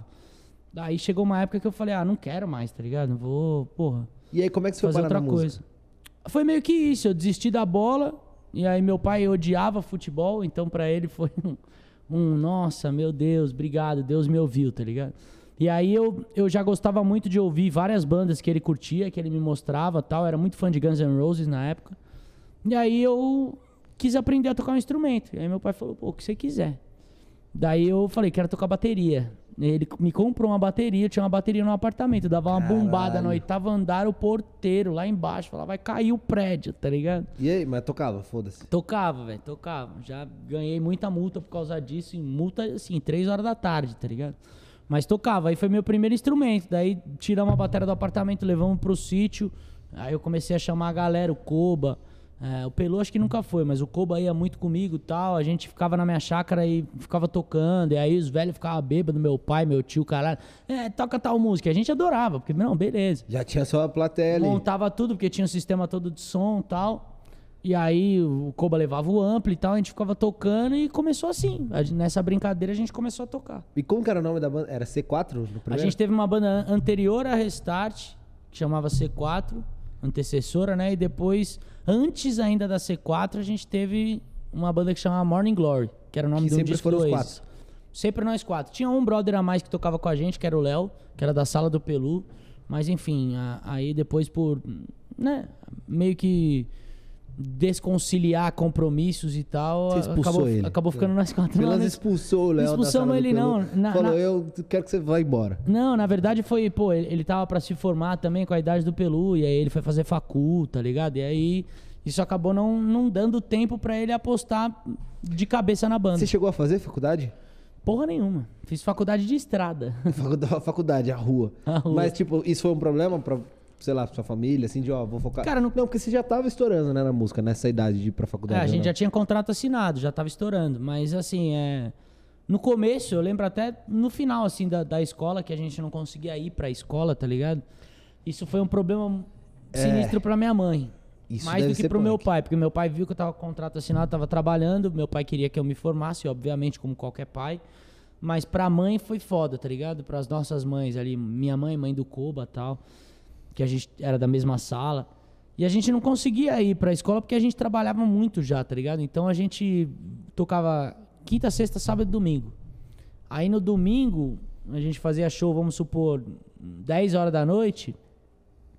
Até terminar tudo, atender os fãs, a gente voltava pro hotel meia-noite, uma hora da manhã. Tomava um banho, pegava o busão e voltava. Isso Chegava quando não tinha uma festinha. Entendeu? Uma, Não. reuniãozinha que você tem que conhecer alguém. Deixa entre nós. isso aí. É, um negocinho ali.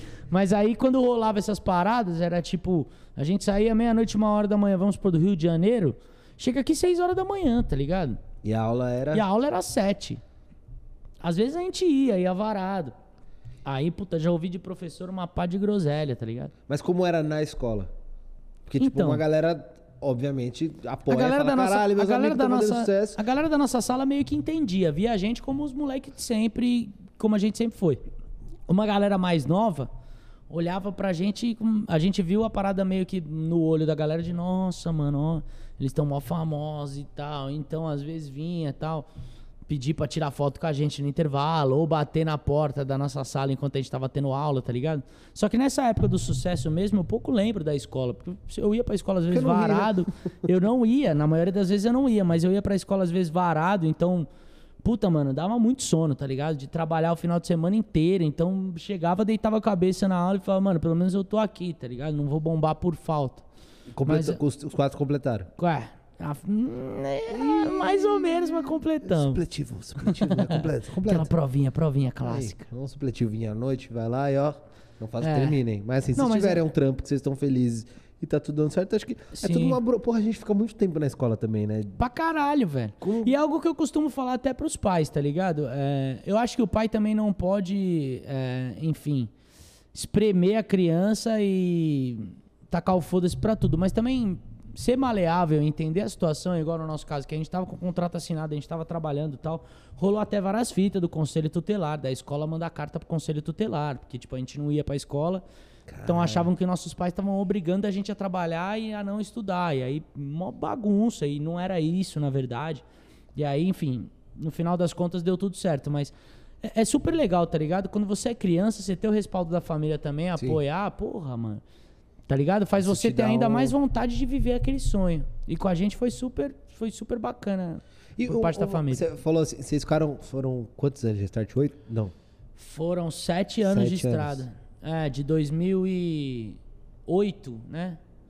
Até 2014 dá.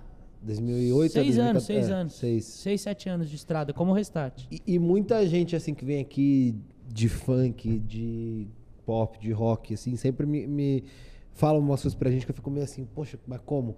De que, porra, tava fazendo sucesso, tava na TV, tava não sei o quê, nananã, e aí tem um trâmite de gravadora, de produtora, e que eles acabavam não recebendo por aquilo que eles fizeram, assim.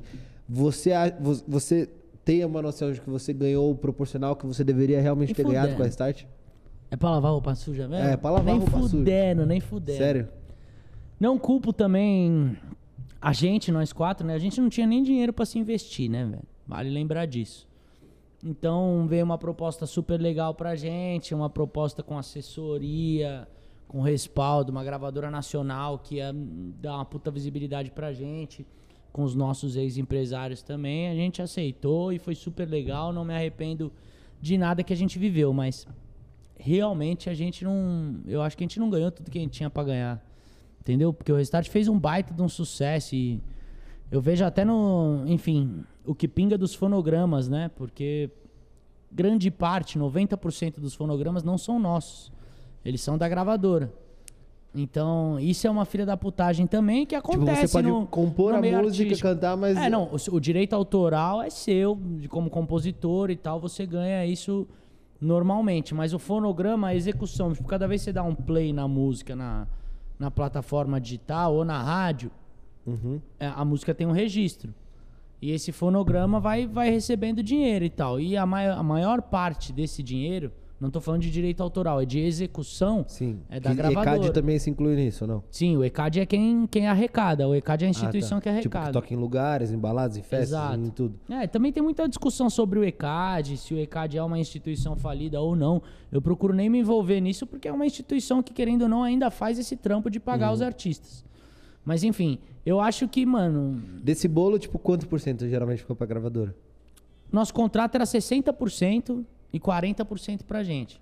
Então falar que eu não ganhei dinheiro também é mentira. Ganhei um bom dinheiro, mas. Não o- Pô, imagina, eu ganhei 10% de, de, de tudo que o Restart faturou.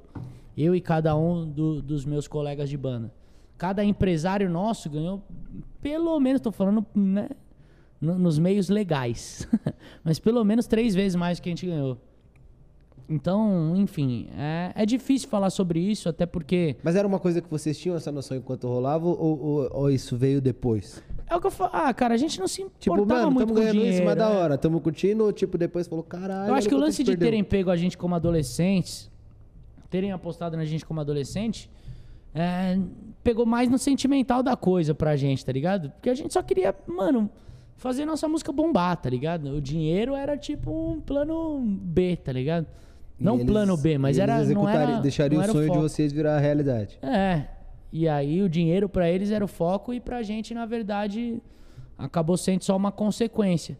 E, cara, eu, eu não me arrependo porque eu, eu vivi coisas extraordinárias assim. Agradeço a- aos nossos empresários também. Enfim, a gente viajou pra vários lugares do mundo, tocamos em vários lugares do mundo. É, E falar de dinheiro, né, de tanta coisa que eu conheci, tanta coisa que eu descobri, muito novo ainda, eu acho que é meio hum, idiotice da minha parte. Acho que ainda tem muita coisa pra gente explorar, principalmente agora aí, vai, vamos supor, a gente volta pra fazer uma turnê, que isso é, as pessoas clamam pra gente isso também. Aí eu acho que a gente pode levar um baita de um dinheiro e aí realmente fazer a vida de outras gerações daqui pra frente da nossa família. Mas eu não, não me arrependo e nem me culpo de nada, assim. Acho que a gente viveu uma parada extraordinária ainda como, como moleque, tá ligado? Sim. E você tem essa, essa, essa ideia já pronta de voltar? A gente conversou recentemente sobre isso, mano. E a gente quer pra caralho, tá ligado? É, é uma parada que a gente se, se, orgulha muito da história que a gente fez. Até as pessoas ficam perguntando: ah, acabou a banda por quê? Se tinham vergonha das roupas. Não, pô, aí, ó. Tô com uma bermuda colorida. vermelha tá hoje. Tá um pouco mais folgada hoje, mas é. é colorida, pô. Mas é. A gente se orgulha pra caramba, tá ligado? E eu acho que a gente ainda tinha muito para dizer. É o que eu, que eu falei para você até no começo do papo. Então acho que se o Start voltasse, a gente fizesse um. Que seja um trabalho inédito, ou que seja uma regravação né, mais maduro de todos os nossos sucessos, fazer isso hoje em dia eu acho que ia dar super certo e, pô, me espelhando, porque eu me espelho nos grandes, né? Vendo o sucesso que foi a turnê de Sandy Júnior. Cara, foi. Com, com o público. Teve uma parada de show mais vendido da. Turnê mais vendida, o é, tempo menor foi, só do perdeu mundo. Pra, foi, foi, um foi uma das assim. maiores turnês do, é. do ano, né? Acho que eles fizeram, não sei se foi 2018, 2019, mas só perderam pro Elton John, tá ligado? Um bagulho assim, eu acho que no documentário eles falam sobre isso. Puta cara. que eu pariu, tá ligado? Os caras só tocaram em estádio no país inteiro, foram tocar na gringa também. Então, a gente se espelha nos grandes. E eu acho que com a história que a gente construiu, principalmente com o público juvenil, é, pô, até não tô me comparando a Sandy Júnior, até porque a dupla teve 18 discos gravados e tudo mais. Mas eu acho que a gente poderia fazer uma parada muito bacana, tá ligado? Sim. Uma parada muito grande e é da nossa intenção dar esse presente para os fãs, esse presente para a gente e deixar esse gostinho de quero mais. Então isso não vai querer dizer que o Restart vai voltar e continuar em turnê aí como várias bandas que a gente vê. A gente se espelha mesmo nesse lance meio Sandy Júnior, nesse lance meio Los Hermanos, tá uhum. ligado? Que a, uma, a cada temporada aí, Volta, cinco em um... cinco anos, os caras se juntam, fazem uma turnê e deixam os fãs com esse gostinho de quero mais. Eu acho que a nossa intenção vai ser meio que essa. Futuro, mano, tem, eu acho que o futuro prepara coisas muito legais pra gente. Até pelos, pelo fato da gente ser muito amigo. Sim. Então, Vocês se falam sempre. Tem um grupo sempre, no WhatsApp. Um... Pior que tem mesmo. Fala todo dia, movimento ali todo dia. Oh, é, pelo menos toda semana. Aí às vezes manda uma parada, um tirando sarro do outro. Ultimamente também tem rolado muito das prefeituras, né? Rolou da prefeitura do Rio de Janeiro, de Lorena, Balneário Camboriú, São Bernardo do Campo. Pô, desculpa se eu esqueci de alguma, mas várias prefeituras fazendo a campanha de vacinação, colocando as fotos do Restart, tá ligado? Se você curtiu Restart, eu curtiu essa banda, porque eles não colocam o nome da banda é. por, por, conta de direitos tal. Mas se você curtiu essa banda tal, prepare sua calça colorida e venha vacinar. E aí, tipo, tem as paradas. E eu vou de... vacina! tá ligado? É muito legal. Mas, mas, tem alguém igual dos rebeldes lá que é contra a vacina, não, né? Tá todo mundo na, alinhado. Cara, eu, eu acho que não. A gente não se fala muito. Eu acho que a gente, até a nossa posição política é meio alinhada. Eu não gosto muito de falar sobre política. Uhum até para não restringir a, o tipo de arte que eu faço, né? Eu faço arte para quem quer ouvir. Não concordo, deixo bem claro que eu não concordo com nada do que esse governo tem feito, mas eu prefiro não ficar entrando nesses méritos para não restringir o, a arte que eu faço, o tipo de som que eu faço. Todo mundo é bem-vindo. E eu também nem gosto de me meter muito nisso, porque no final das contas estão os filha da puta brindando lá em Brasília, é. um rindo com o outro, a esquerda abraçando a direita e a gente tomando no nosso cu aqui. Mas tá em ligado? algum momento esse público, talvez não da Restart, mas esse seu público novo te cobra um posicionamento, assim, fala, pô. Cobram nessa... direto, direto. E às vezes eu tento falar, eu falo, eu não, eu não concordo, mas eu não, eu não sou. Enfim, mano, eu, eu sou artista, tá ligado? Eu sou cantor.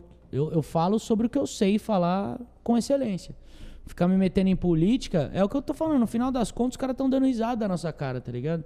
E aí a gente fala, ah, porra, igual a galera que talvez tenha apoiado a direita com o Bolsonaro que se arrepende hoje em dia, tá ligado? Aí eu vou, apoio um outro político da esquerda ou do centro, e aí chega esse cara no governo, bota pra fuder com todo mundo, eu fico com carão, tá ligado? Então eu me, mano, eu me deixo restrito a falar sobre música, que é o que eu sei fazer e, enfim, que é a minha praia, tá ligado? Sim. Política eu não, eu não gosto muito, até também para não decepcionar as pessoas da minha família, né, velho? Meu pai é ex-militar, meu sogro também. Então, cada um na minha família, eu aprendi a viver em harmonia até por conta deles, tá ligado? Eles têm a posição política deles, mas não, enfim, pararam de falar comigo porque eu tenho uma posição diferente. No Natal não dá uma treta. assim, Não, não. Às vezes, pô, fica um falando uma coisa, meu pai fala outra, os ouvidos sangram. Mas a gente, a gente finge, a gente finge demência. E eu acho que é isso. Tem muita, tem tanta família que parou de se falar por conta de política, tá ligado? Os caras não estão nem aí pra isso, mano. No final das contas, é acaba em pizza e eles estão dando risada. E você, você, mora, você mora com seus pais hoje, não? Não, moro sozinho desde 2016, 17. Eu moro sozinho. Fiquei muito tempo morando com os meus pais. E isso depois do Restart. Depois do Restart. Restart acabou no final de 2014, começo de 2015. Na época do Restart, você morava com seus pais ainda? Morava com os meus pais. E aí aquela coisa louca de turnê, não sei o que, e volta e... pra- Ah, festa em casa. Minha mãe já tava acostumada já. Nossa, mas não dá um surto? Meu assim? pai às vezes acordava e falava, puta que eu pariu, mano. Ou eu me junto ou eu não venço, tá ligado? E aí se juntavam? se juntava, tomava umas. E tinha que acordar às 7 horas da manhã pra ir trampar, 8 horas da manhã. Foi mó farra, assim. A casa da minha mãe até hoje é uma casa que ela sente falta, né? Então ela, às vezes ela liga e fala, pô, vem fazer uma festa aqui em casa. Tá? Deixamos os meninos. é muito legal. E aí você casou? Ca- É, eu, eu namoro, né? Eu não, eu não sou casado, mas a gente já mora junto há dois anos e Casou, pouco, então né? casei. é. Casou, casou. Já, já é considerado uma união estável. Mas ela, pô, eu, eu conheço a Anne, que é minha namorada, desde 2009. Ela foi minha primeira namorada. A gente namorou lá atrás.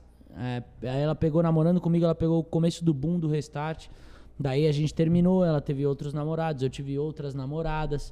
E depois de, sei lá, sete anos a gente voltou a se encontrar. Porra. O que mais você tem de roupa aí? Essa clássica. Essa é clássica. É Ó. do, do primeiro VMB que a gente ganhou cinco prêmios numa noite só, que a gente foi muito vaiado. É, Tem uma vibe meio Paquito, assim, com É, né? rock, com... Eu pirava muito dos bagulho meio Michael Jackson, tá Fo- ligado? É, Michael então, Jackson. Então eu, eu sempre. Ele acho que foi meu maior ídolo na, Caralho, o cara veio com o. Michael Jackson, manda um Paquito, eu tenho que tomar... Desculpa, perdão. Tá, ah, também tá Limitado. junto. Eu também gosto da Xuxa. Ela foi uma pessoa muito legal na nossa carreira. Mas aí eu gostava muito, então a gente tinha nosso stylist e tal. Depois de um, de, um, de um grande sucesso que a gente fez, uma costa larga e tal. E aí ela desenhava, as peças eram desenhadas, tipo, pra gente, tá ligado? Esse Ah, foi o primeiro VMB que vocês fizeram? Esse foi o primeiro VMB que a gente. Cantando ou recebendo prêmio? Os dois. A gente fez um show simultâneo, né? O show acontecia na Praça Vitor Tivita, ao mesmo tempo que o VMB acontecia no Credit Card Hall. Então a gente tocou, pô, sei lá, acho que a gente fez um show de 40 minutos. É, e o VMB tinha tipo 3 horas no ar, né? Aí a gente ficou sabendo que os primeiros prêmios iam sair enquanto a gente tava tocando lá. Então a gente falou, puta, acho que não ganhamos nada, mas os caras deram maior moral pra gente, tá ligado? A gente já tava fazendo um baita sucesso, tava na MTV toda semana tal. Não, legal, vamos, vamos, né? No ano que vem, quem sabe a gente leva alguma coisa. E aí saiu o prêmio de revelação, a gente tava tocando. Aí o vencedor é Restart. Aí a gente, pô, acho que foi o que a gente mais comemorou. O primeiro, assim, caralho, a gente abraçava e vieram entregar o prêmio. Gente, puta, mano, a gente recebeu um prêmio fora do, do Credit Card, tá ligado? Que bagulho da hora. E o show sendo transmitido ao vivo. E aí, beleza, aí saiu o segundo prêmio. Restart, gente. Caralho, velho. Aí a gente já feliz Que era o pra quê, a segunda? Puta, foi revelação. Aí, não lembro se foi artista pop. Artista pop a gente ganhou na van. Eu lembro que teve um que a gente ganhou na van, indo pro Credit Card. Mas foi revelação, acho que melhor clipe, se não me engano. Que a gente ganhou revelação, melhor clipe, melhor música, artista pop e artista do ano. Aí provavelmente foi Cinco melhor numa clipe. noite só? Numa noite só. Todos que a gente concorria, a gente ganhou. Que isso, Foi cara. muito louco, velho. A gente não sabia explicar direito. Aí, pá, e saiu esse melhor clipe, a gente, puta, legal. Ah, beleza, agora acabou. A gente O não era nada. votação popular. Popular. Como é que vocês, assim, explica essa relação de vocês com os fãs? Que eu acho que, sei lá, eu não, eu não lembro, posso estar, minha memória meio ruim, assim, de depois de vocês alguma banda ter mobilizado tanta gente, assim, num... Não sei... Nossa, agora... Tá esse negocinho aí. É, eu não sei se agora, talvez, com, com muitas opções, ou com internet, ou você acompanhando cada um, um nicho ali, não tem aquela coisa de você unir tudo em prol de, de uma. Não sei se é uma viagem minha, mas. Depois de vocês, teve alguma banda que mobilizou tanta gente assim na internet? Eu acho que é isso que você tá falando. Faltou falta de uma banda. fez falta uma banda, né? É. Hoje Então- você gosta de um, você vai ali, se identifica, o outro vai pra outro. Acho que o Instagram facilita muito isso também, você acompanha É, então tem, quem você quiser. Tem muito artista que faz né, tudo sozinho. O lance do home studio também acho que deu, deu abertura pra galera produzir tudo sozinha dentro de casa. Faltou banda, velho. Eu acho que faltou banda pra, pra manter o, o, o gênero em, em alta, em ascensão. O pop rock de uma maneira geral, né? Nem falo o tipo de som que a gente fazia. Óbvio que tiveram outras bandas de rock aí que fizeram um baita de sucesso. Depois da gente teve o Super Combo, teve a Malta. A, a Malta fez um baita de sucesso também. Mas eu acho que com esse apelo com, com o público jovem, os Não. últimos, creio que foi o NX e a gente, tá ligado? É. E O NX foi. o NX foi, velho, foi 5, 6 anos antes, tá ligado? A gente costuma falar que de 10 em 10 anos, ou de 5 em 5 anos, aí vem, vem bandas novas, tá ligado? Tamo nessa fase de acontecer uma. Estamos nessa fase da, da cê- coisa dar uma cê vê, virada. assim, já de. Hum, esses aí. Cara, o pior é que eu não, eu não acompanho tanto, tá ligado? Mas tem muitos artistas que, que eu gosto. Eu vejo artistas das antigas, que é a galera que eu acompanho, assim. É aquele lance que eu falei, até eu, eu preciso voltar a acompanhar bastante esse pop rock nacional, tá ligado? O que que tá em alta, o que que tá acontecendo e tal. Eu gosto muito do Zimbra. Zimbra é uma banda que eu acho muito foda, mas já não é uma banda que é nova, né? Já é uma banda que tem uma estrada aí e tal. O Zimbra antes era. Pano- Panorama? Não. Puta, não lembro, mano. Eu comecei a acompanhar É de- como são Zimbra. de Santos? São de Santos. Eu conheci essa banda na faculdade, que eles eram muito amigos bom, de um cara. amigo meu, mas era outro nome, acho que era Panorama. E é uma banda muito foda, Muito né? Eu, eu Muito piro boa. nas composições do Bola e tal. Enfim, eu acho que é, voltando a acontecer, principalmente tendo casa, né, mano? Falta casa para as bandas de rock tocarem aqui hoje em dia. Você pegar, só tem um Hangar 110 que eu acho que permaneceu vivo. E mesmo assim, né? A pandemia também. é, deu uma quebrada. Antes da pandemia, ele voltou a se chamar Hangar 110. O alemão colocou o nome de Hangar 110 de volta, porque ficou durante uns bons anos como The House, né? E aí a proposta era se tornar uma casa mais abrangente, que tocasse outros estilos de som e tal. Mas a- o pico ali já ficou marcado, tá ligado? Sim. Do lado da Armênia ali, a galera ia pra curtir show de punk rock, show de hardcore, show de emocore, tá ligado? Então, até o próprio alemão acho que viu que, que o lance é permanecer como Hangar 110 e sustentar ali o, o movimento. Mas falta lugar para as bandas tocarem, tá ligado? Falta também visibilidade para as bandas. Falta uma MTV, É, isso tá que ligado? A MTV hoje em dia passa só reality shows e, enfim, E pop? pop, né? E, e falta, falta os programas de música ao vivo da MTV, o Acesso MTV, que a gente ia toda semana lá, a banda se apresentava ao vivo, e cada semana eles chamavam uma banda diferente, então acho que falta isso, tá ligado? Para as bandas voltarem a ficar em ascensão. E, o, e é até do que eu tinha te perguntado nisso, assim, como é que essa relação dos fãs com vocês, assim, porque ao mesmo tempo que a galera é fissurada na música e compra disco, não sei o que, tem aquela coisa de vocês serem o símbolo de uma galera. E as minas querendo te pegar, e quer namorar, e quer saber o que você tá fazendo, quer cuidar da sua vida. Mas aí tem uma votação, vocês ganham, porra, cinco indicações de uma galera que tá lá já de muito tempo também. Como é que vocês lidavam com isso? Cara, era uma doideira. A, a gente procurava, além do lance que eu falei de se acostumar dia após dia às situações que eram impostas ali pra gente, de cumprir a agenda e tudo mais, era uma doideira porque a gente não, não esperava, né? Fazer tudo isso num curto espaço de tempo. A gente até imaginava isso e almejava isso, mas uma construção dia após dia ali, tijolinho por tijolinho, tá ligado? O bagulho da internet acho que foi muito forte, foi essencial pra gente fazer esse grande sucesso e, enfim, acabar tendo esse contato forte com o público, né? O Twitter que a gente tava falando era uma maneira da gente manter contato direto com o público Sim. que acompanhava a gente, uma ferramenta nova, que poucas bandas eu acho que apostavam nisso na época que a gente criou o Twitter lá pra 2009, 2010. Então eu lembro que a gente abriu uma TwitchCam, davam tipo 20 mil pessoas. Twitch, cara. Lembra das TwitchCam, tá ligado? Caralho. 20, 15 mil pessoas. E aí a gente ficava lá, fazia um som ao vivo e. E aí a gente começou a falar, porra, mano, isso é tipo um show, tá ligado? Show grande, fudido, bombado, mano. A 20 gente precisa tentar. pessoas. É, a gente precisa reverter isso de alguma maneira pra, enfim, é, público nos shows e tal. E, e que aí eu acho que a grande mídia vai começar a pegar foco na gente e ver quem são esses moleques que estão movimentando tanta gente, tá ligado? E aí a gente fazia ações vinculando venda de ingresso com a internet. Eu lembro que até o, o primeiro show, o show que a gente gravou o clipe de Leve Comigo, da camiseta que eu mostrei, a gente fez isso. A cada a gente estipulava uma meta, a gente tinha que vender 4.400 ingressos, que era a lotação máxima da casa. Então a cada mil ingressos a gente fazia uma ação, tá ligado? Hum, E tudo isso e a gente de vocês. movimentando na internet. Ah, vendeu mil ingressos. Aí a gente vai estar tá aqui recebendo todos os fãs colarem. Aí dava tipo mil, dois mil fãs. E aí nego falava, pô, mas é uma cagada, vocês vão fazer o show. Não, vamos fazer assim que vai funcionar, tá ligado? Aí eu lembro que, ah, vendeu mais mil ingressos, tá bom. No, no, na semana seguinte a gente tava na bilheteria. Teve uma ação que a gente foi na bilheteria do HSPC Brasil, que hoje em dia voltou a ser Tom Brasil. A galera ia na bilheteria e comprava o ingresso da nossa mão, tá ligado?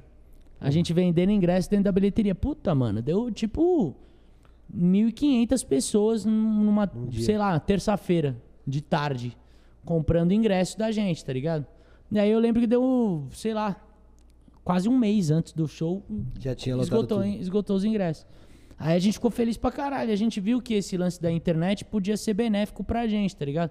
Então a gente começou a usar esse respaldo e essa conexão que a gente tinha com o público a nosso favor.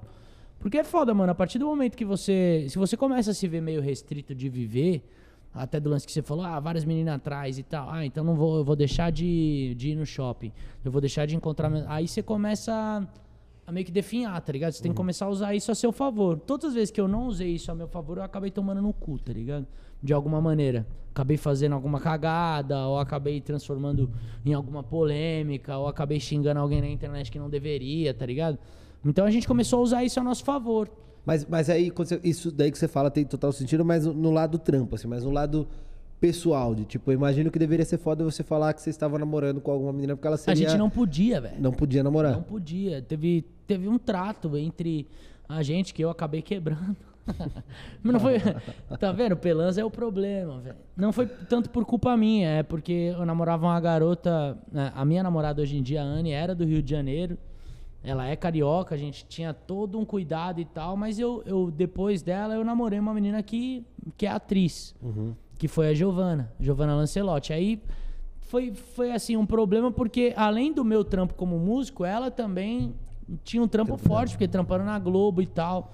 E aí a, a gente não, não conseguia meio que é, botar, deixar o bagulho mais pro backstage, tá ligado? A gente Sim. ia na sorveteria ou ia fazer algum bagulho, aparecia um paparazzo, tirava foto nossa e tal. Então foi meio complicado isso, mas a gente tinha um, a gente tinha um trato entre a gente que era muito foda o lance das fãs, velho. Elas queriam namorar com a gente, elas queriam casar com a gente.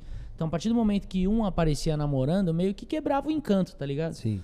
Então a gente falava, a gente não pode fazer isso, a gente tem que manter não sustentar esse sentimento né, na, na, maldade, mas a gente tem que manter esse encanto. E aí, puta, deu vários. Os problemas começaram aí mais ou menos nesse sentido, quando a gente se, se relacionava com pessoas que também estavam expostas, também estavam na mídia. Então a gente tentou esconder durante um bom tempo, assim, acho que a gente conseguiu esconder durante uns dois anos. Eu mesmo, quando namorei a Giovana, também escondemos durante um tempo, mas acaba você acaba se privando de viver, então não, não tem muito o que fazer, não tem muito para onde correr. E a aí, coisa em algum momento vai acontecer, em algum momento vão saber. E o público foi amadurecendo entendendo isso ou não? Hoje assim? em dia é super tranquilo. Hoje em dia é, o, o Pelu mesmo namorando com a Ana, o, o Koba também com, com a mina dele, com a Paty, o Thomas também, com, com a Bruna, que o Thomas tá morando em Santa Catarina hoje em dia. Mas, e eu também. Hoje em dia a galera gosta das nossas namoradas, tá ligado? Então tem, tem esse lance até do Pelu, do Pelu e da Ana, e eu, e eu com a Anne, da gente se conhecer desde criança, tipo, tá ligado? Ela foi minha primeira namorada, então acho que isso, pra galera que acompanha a gente, é uhum. é super legal, tá ligado? E fica até aquela historinha meio, meio novela, tipo, um amor que Sim. enfrentou várias e permaneceu. E hoje vivo. são felizes para sempre. tá ligado? Então acho que é super bacana a relação que a galera tem com, com as nossas namoradas e também esse lance de se sentir mais próximo, a galera acompanha a minha namorada, até para sentir, para ter um outro olhar Sim. de como é a vida do Pelanza no, no, íntimo, tá ligado? E é muito bacana. Na época eu até entendo, mano, e até acho que, que o artista. É, foi, eu cometi alguns erros em relação a isso, mas acho que o artista tem realmente que se privar. Quanto menos souberem da sua vida pessoal, da sua vida amorosa, menos problema você vai ter em relação a isso, tá ligado? Então, se você manter isso no sigilo e se preocupar realmente em mostrar ou em ter é, a sua vida profissional exposta, melhor vai ser para você, tá que ligado? Ninguém sabe, ninguém estraga. É, exato, mano. Ninguém vai meter o B dele ali, você vai continuar vivendo de boa e mesmo se, se ela for famosa ou você for famoso, os dois, no caso, É, o, o melhor é, é, é permanecer isso dentro de casa, tá ligado? Deixando sigilo. É, até porque não. E, e não só no sigilo, mas eu acho que qu- menos gente tiver Palpitando ali. palpitando é melhor, sim, tá ligado? sim. Vão te encher menos o saco, você tem que resolver seus próprios problemas dentro de casa. Senão acaba ficando uma vida muito exposta, como algumas que a gente já viu aí, de, de casamentos mega badalados que acabam terminando precocemente por, por conta disso, de todo mundo dando palpite, tá ligado? Sim. E você lembra, assim, de cabeça, alguma parada mais bizarra que já- uma fã já fez pra você? Puta, teve várias, mano. A gente tava falando do videogame, eu ganhei um videogame, né? Ela me deu um videogame, ela me deu um PSP. Mas teve várias, mano. Teve. Uma tipo de FBI, assim, de... Ah, pô, teve uma menina, ela deu o pezinho pra uma irmã mais nova. A irmã devia ter uns seis anos. A gente foi tocar no Costão de Santinho, lá em Floripa. Ela deu o pezinho pra irmã na sacada, a irmã colou e eu tava de cueca fumando um, narga, tá ligado? Hum. fumando um narga, tá ligado? Mas aí, tipo, ela colou e eu de cueca, na, mano. A gente, tipo, alugava apartamentos lá no Costão de Santinho, é um puto de um resort, né, tal. E a gente ficava em flats lá, então, de cueca, uma criança e fumaça. E aí você fala, Um combo pra dar tudo tá errado. ligado? Fudeu. É, mano, o que, que a criança vai fazer? Aí eu, mano, eu- e eu, tipo, larguei os bagulho e falei, tá acontecendo, velho? Tipo, a criança falando, não, a minha irmã, nossa, ela é muito só fã, quer tirar uma foto. E a menina super desenroladinha, mas, pô, já fui vestindo uma bermuda falei, não, olha aqui e tal. Você tava ali no na tranquilidade do seu Sim. aposento, tá ligado? Aí eu falei, não, tal, eu fui na sacada, tava ela e mais umas amigas, eu falei, mano, peraí que eu vou descer aí, tá ligado? E eu fui conversar, falei, mano, não, você não pode fazer isso, velho, tá ligado? Espera que depois do show a gente vai, a gente conversa, a gente atende e tal. Mas eu acho que o sentimento do fã não, não, né? não, não É, tem não- esse controle, não tem E esse cara discernimento. é, é uma chance única, né? Tipo, foda-se o que você tá fazendo. né? A, Não, a que chance que, ele eu tenho é tá pular isso aqui, é. eu vou fazer e já Eu sei era. que ele tá ali, vai ser um momento só meu e dele, É. tá ligado? Pô, fã, imagina, eu sou fã de muita gente também. Eu acho que eu, eu já fiz e faria várias outras loucuras. Mas quando aconteceu comigo esse tipo de coisa, eu falei, puta, é foda, tá ligado? É. Até com uma criança e o, o lance de você ser exemplo e tal. E aí eu fui conversar, falar, ah, não, tal, não pode ser assim, tal, tal, tal, e não sei o quê. E sem chamar a segurança pra também não virar uma alarde. É, um- e depois as treta. meninas irem lá e comentar, ah, o cara é mó pau no cu, e mandou, segurança me carregou e tal. Mas, cara, teve várias. Teve, tem uma menina também, eu sempre conto, no- nos últimos podcasts que eu fui, eu sempre conto, que a Amanda, ela, ela era uma menina de Santos que me batia. Te Ela ficava tão emocionada, ela puxava meu cabelo, me dava tapa na cara. Acredite se existe. Pá. Ah. Tem várias histórias muito legais, velho. Todas eu lembro com muito carinho, assim, porque são histórias muito Você conheceu bacanas. pessoalmente a puta falta de sacanagem? Conheci, pô. Tem até a puta, mano. Eu fiquei. A puta. Não, não, não, Não, a gente resume o... Eu fiquei bem puto com ela, no caso, porque recentemente ela deu uma entrevista aí, não sei que porra, a Record foi atrás dela, Ah, acho que pra mostrar a vida após o meme, tá ligado? é. E aí ela acabou dando uma, uma, uma entrevista, enfim, falando uma parada completamente precipitada, tá ligado? Sério? Falando que o sucesso do Restart só se deve à frase que ela falou. Nossa! Não, e aí eu falei, puta, mano. Eu- E aí a Record veio me procurar, até porque eu, eu trampo lá, eu faço canta comigo também. Eu então... responderia, isso é uma puta falta de sacanagem. Não, daí Sim. eu falei, mano, falei, nem vou falar, não. eu falei, não quero falar, porque, tipo, a menina sofreu bullying, ela sofreu vários tipos de, de preconceito, assim, pesado na escola, tá ligado? De, ah, sua burra, sua o caralho, tá ligado? Os caras zoando pesado na escola. E a gente colocou ela em cima do palco. E falamos, não, pô, ela é nossa amiga, não fiquem zoando ela tal. E ela agradeceu e tudo mais. E ela era super fã da banda. Na matéria ela fala que ela não gostava da banda. Aí eu falei, o que tá acontecendo com essa menina, tá ligado? Acho que é um problema, ela tem um problema na cabeça dela muito mal resolvido. Ela, ela mesma que precisa se resolver com isso. Mas desse episódio mesmo eu prefiro o vou xingar muito no Twitter. Essa é a minha frase. Vou xingar muito no Twitter. Xingar muito no Twitter, sério, não vou perdoar. Essa daí você conheceu também. Esse moleque eu conheci. Na real, essa galera a gente conhecia porque era a galera que colava na porta da rádio, né, velho? Esse episódio aí do. MTV.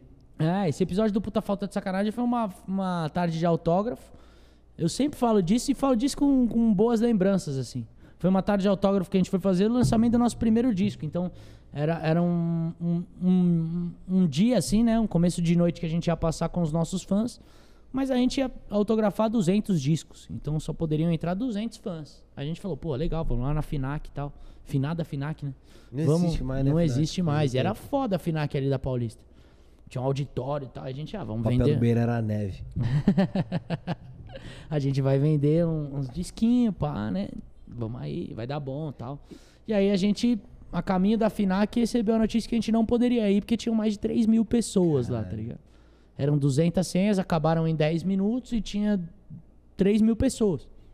Globo já filmando bagulho, e aí a gente, caralho, tamo famoso pra caralho. A gente não tinha aparecido na TV nada, tá ligado?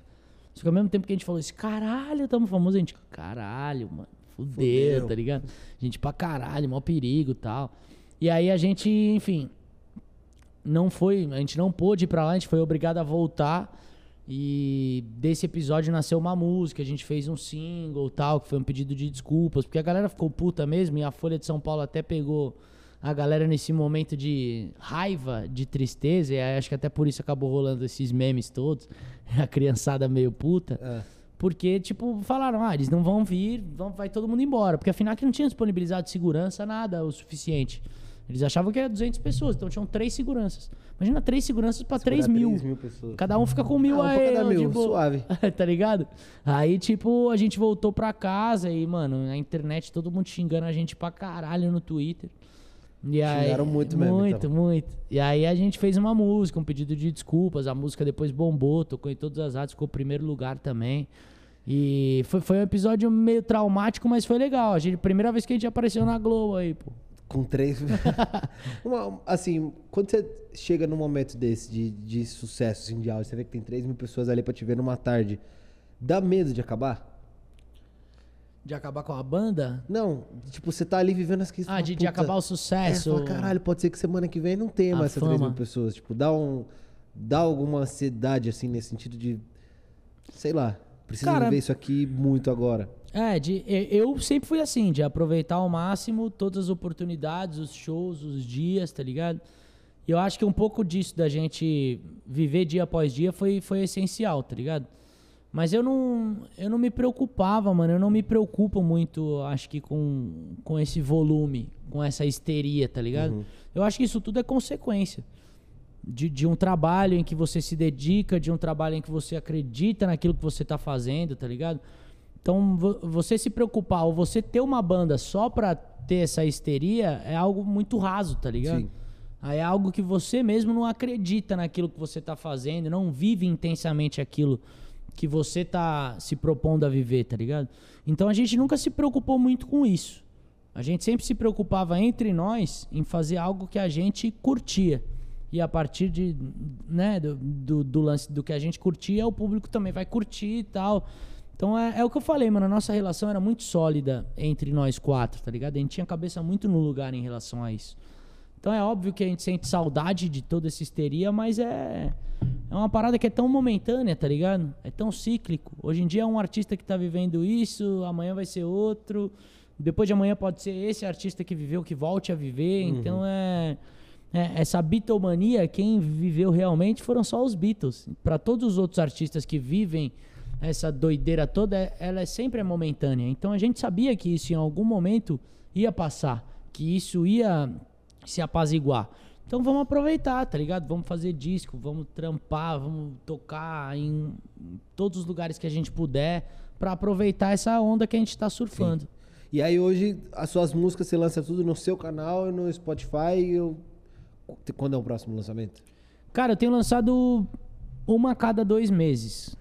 Mês que vem já É, tem. então lancei uma. A última que eu lancei foi em julho.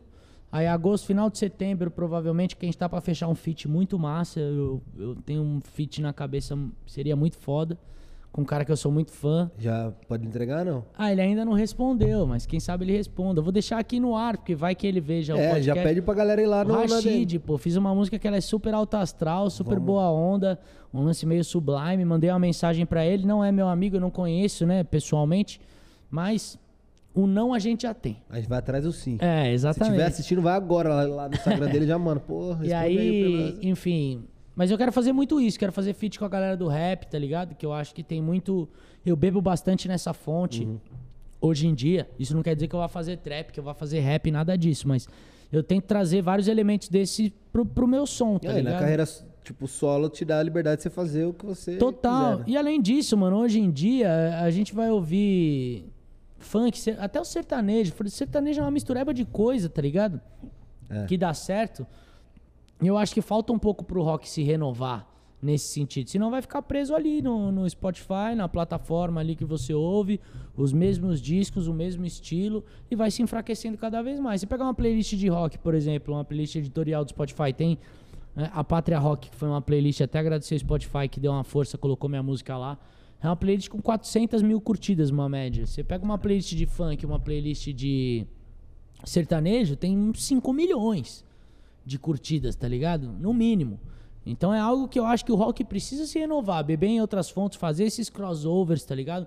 Gravar com artistas de outros segmentos pra manter o gênero vivo, mano. E a gente reacender essa chama da galera que gosta de rock de voltar a ir pra rua, voltar a frequentar os shows, voltar a ir nos bares que tocam rock and roll, tá ligado?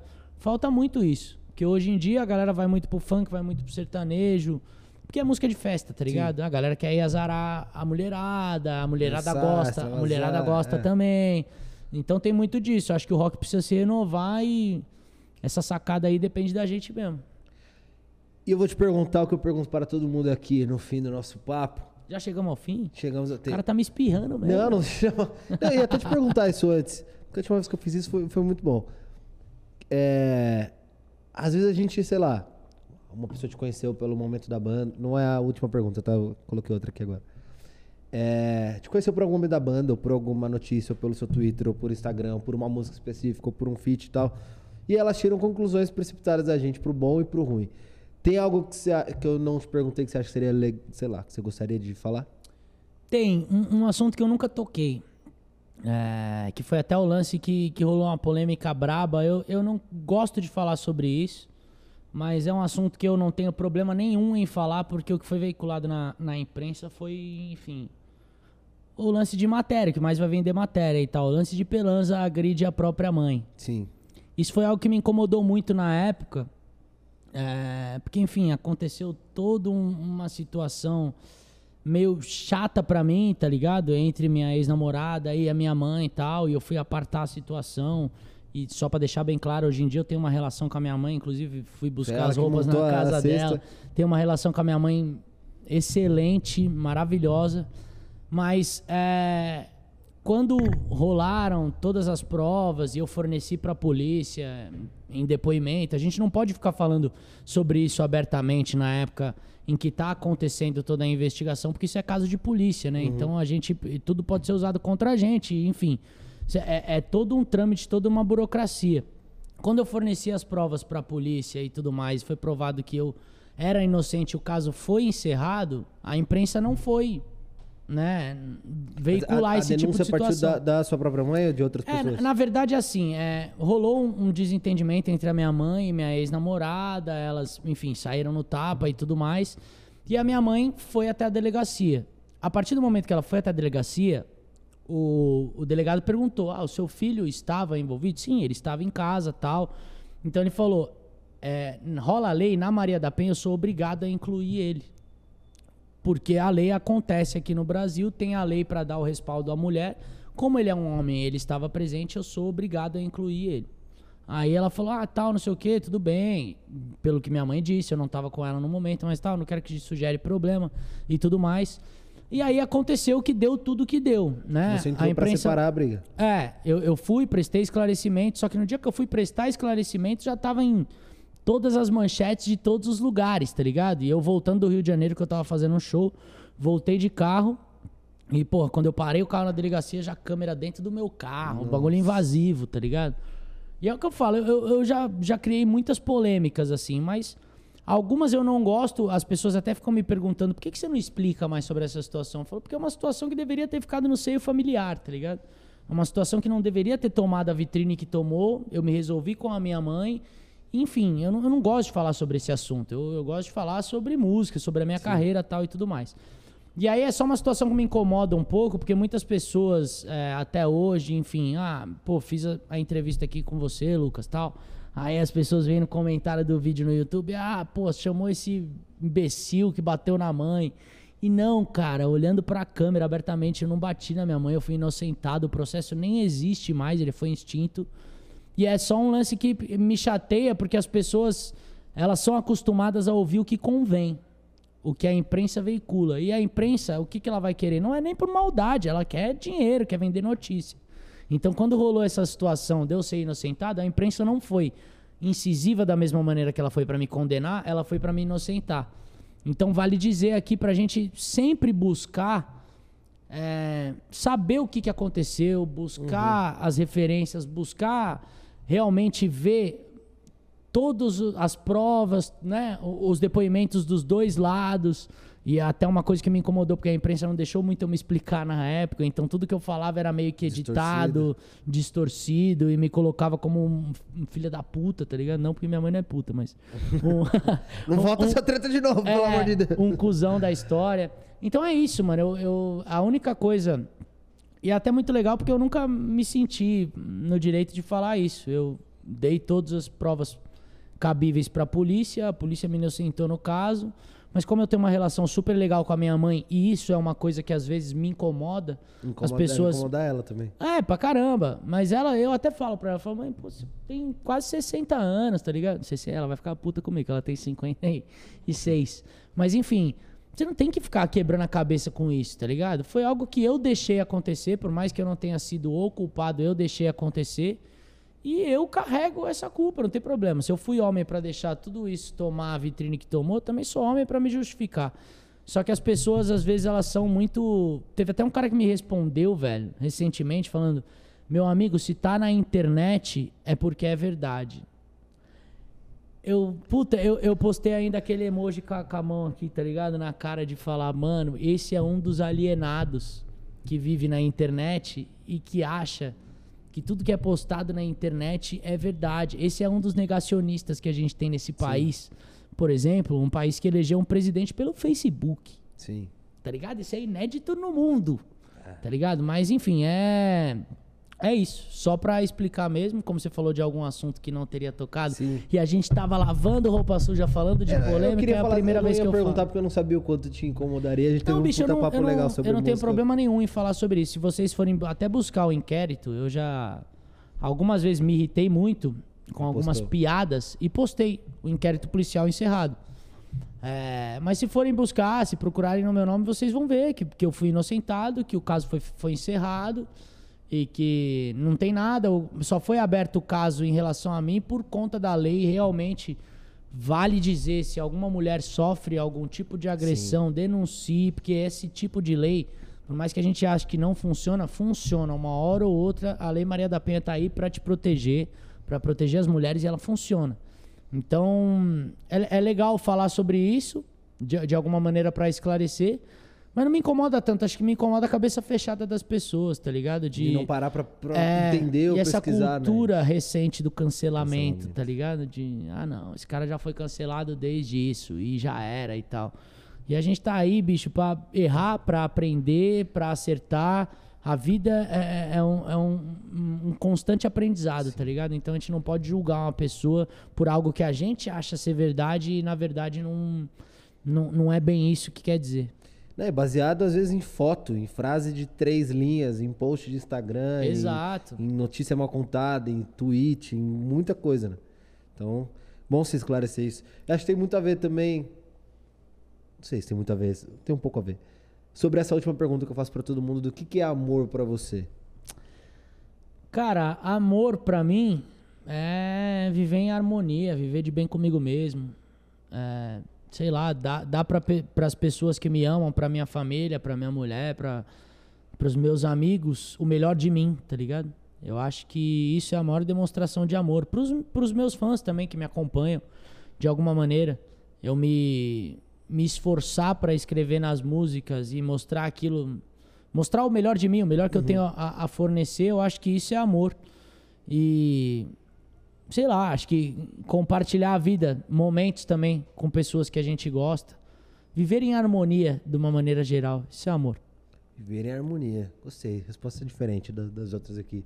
Mano, valeu demais, hein? Valeu, meu irmão. Obrigado pelo é convite. Nóis. Adorei nosso papo. Curtiu? Pô, Lavar a roupinha?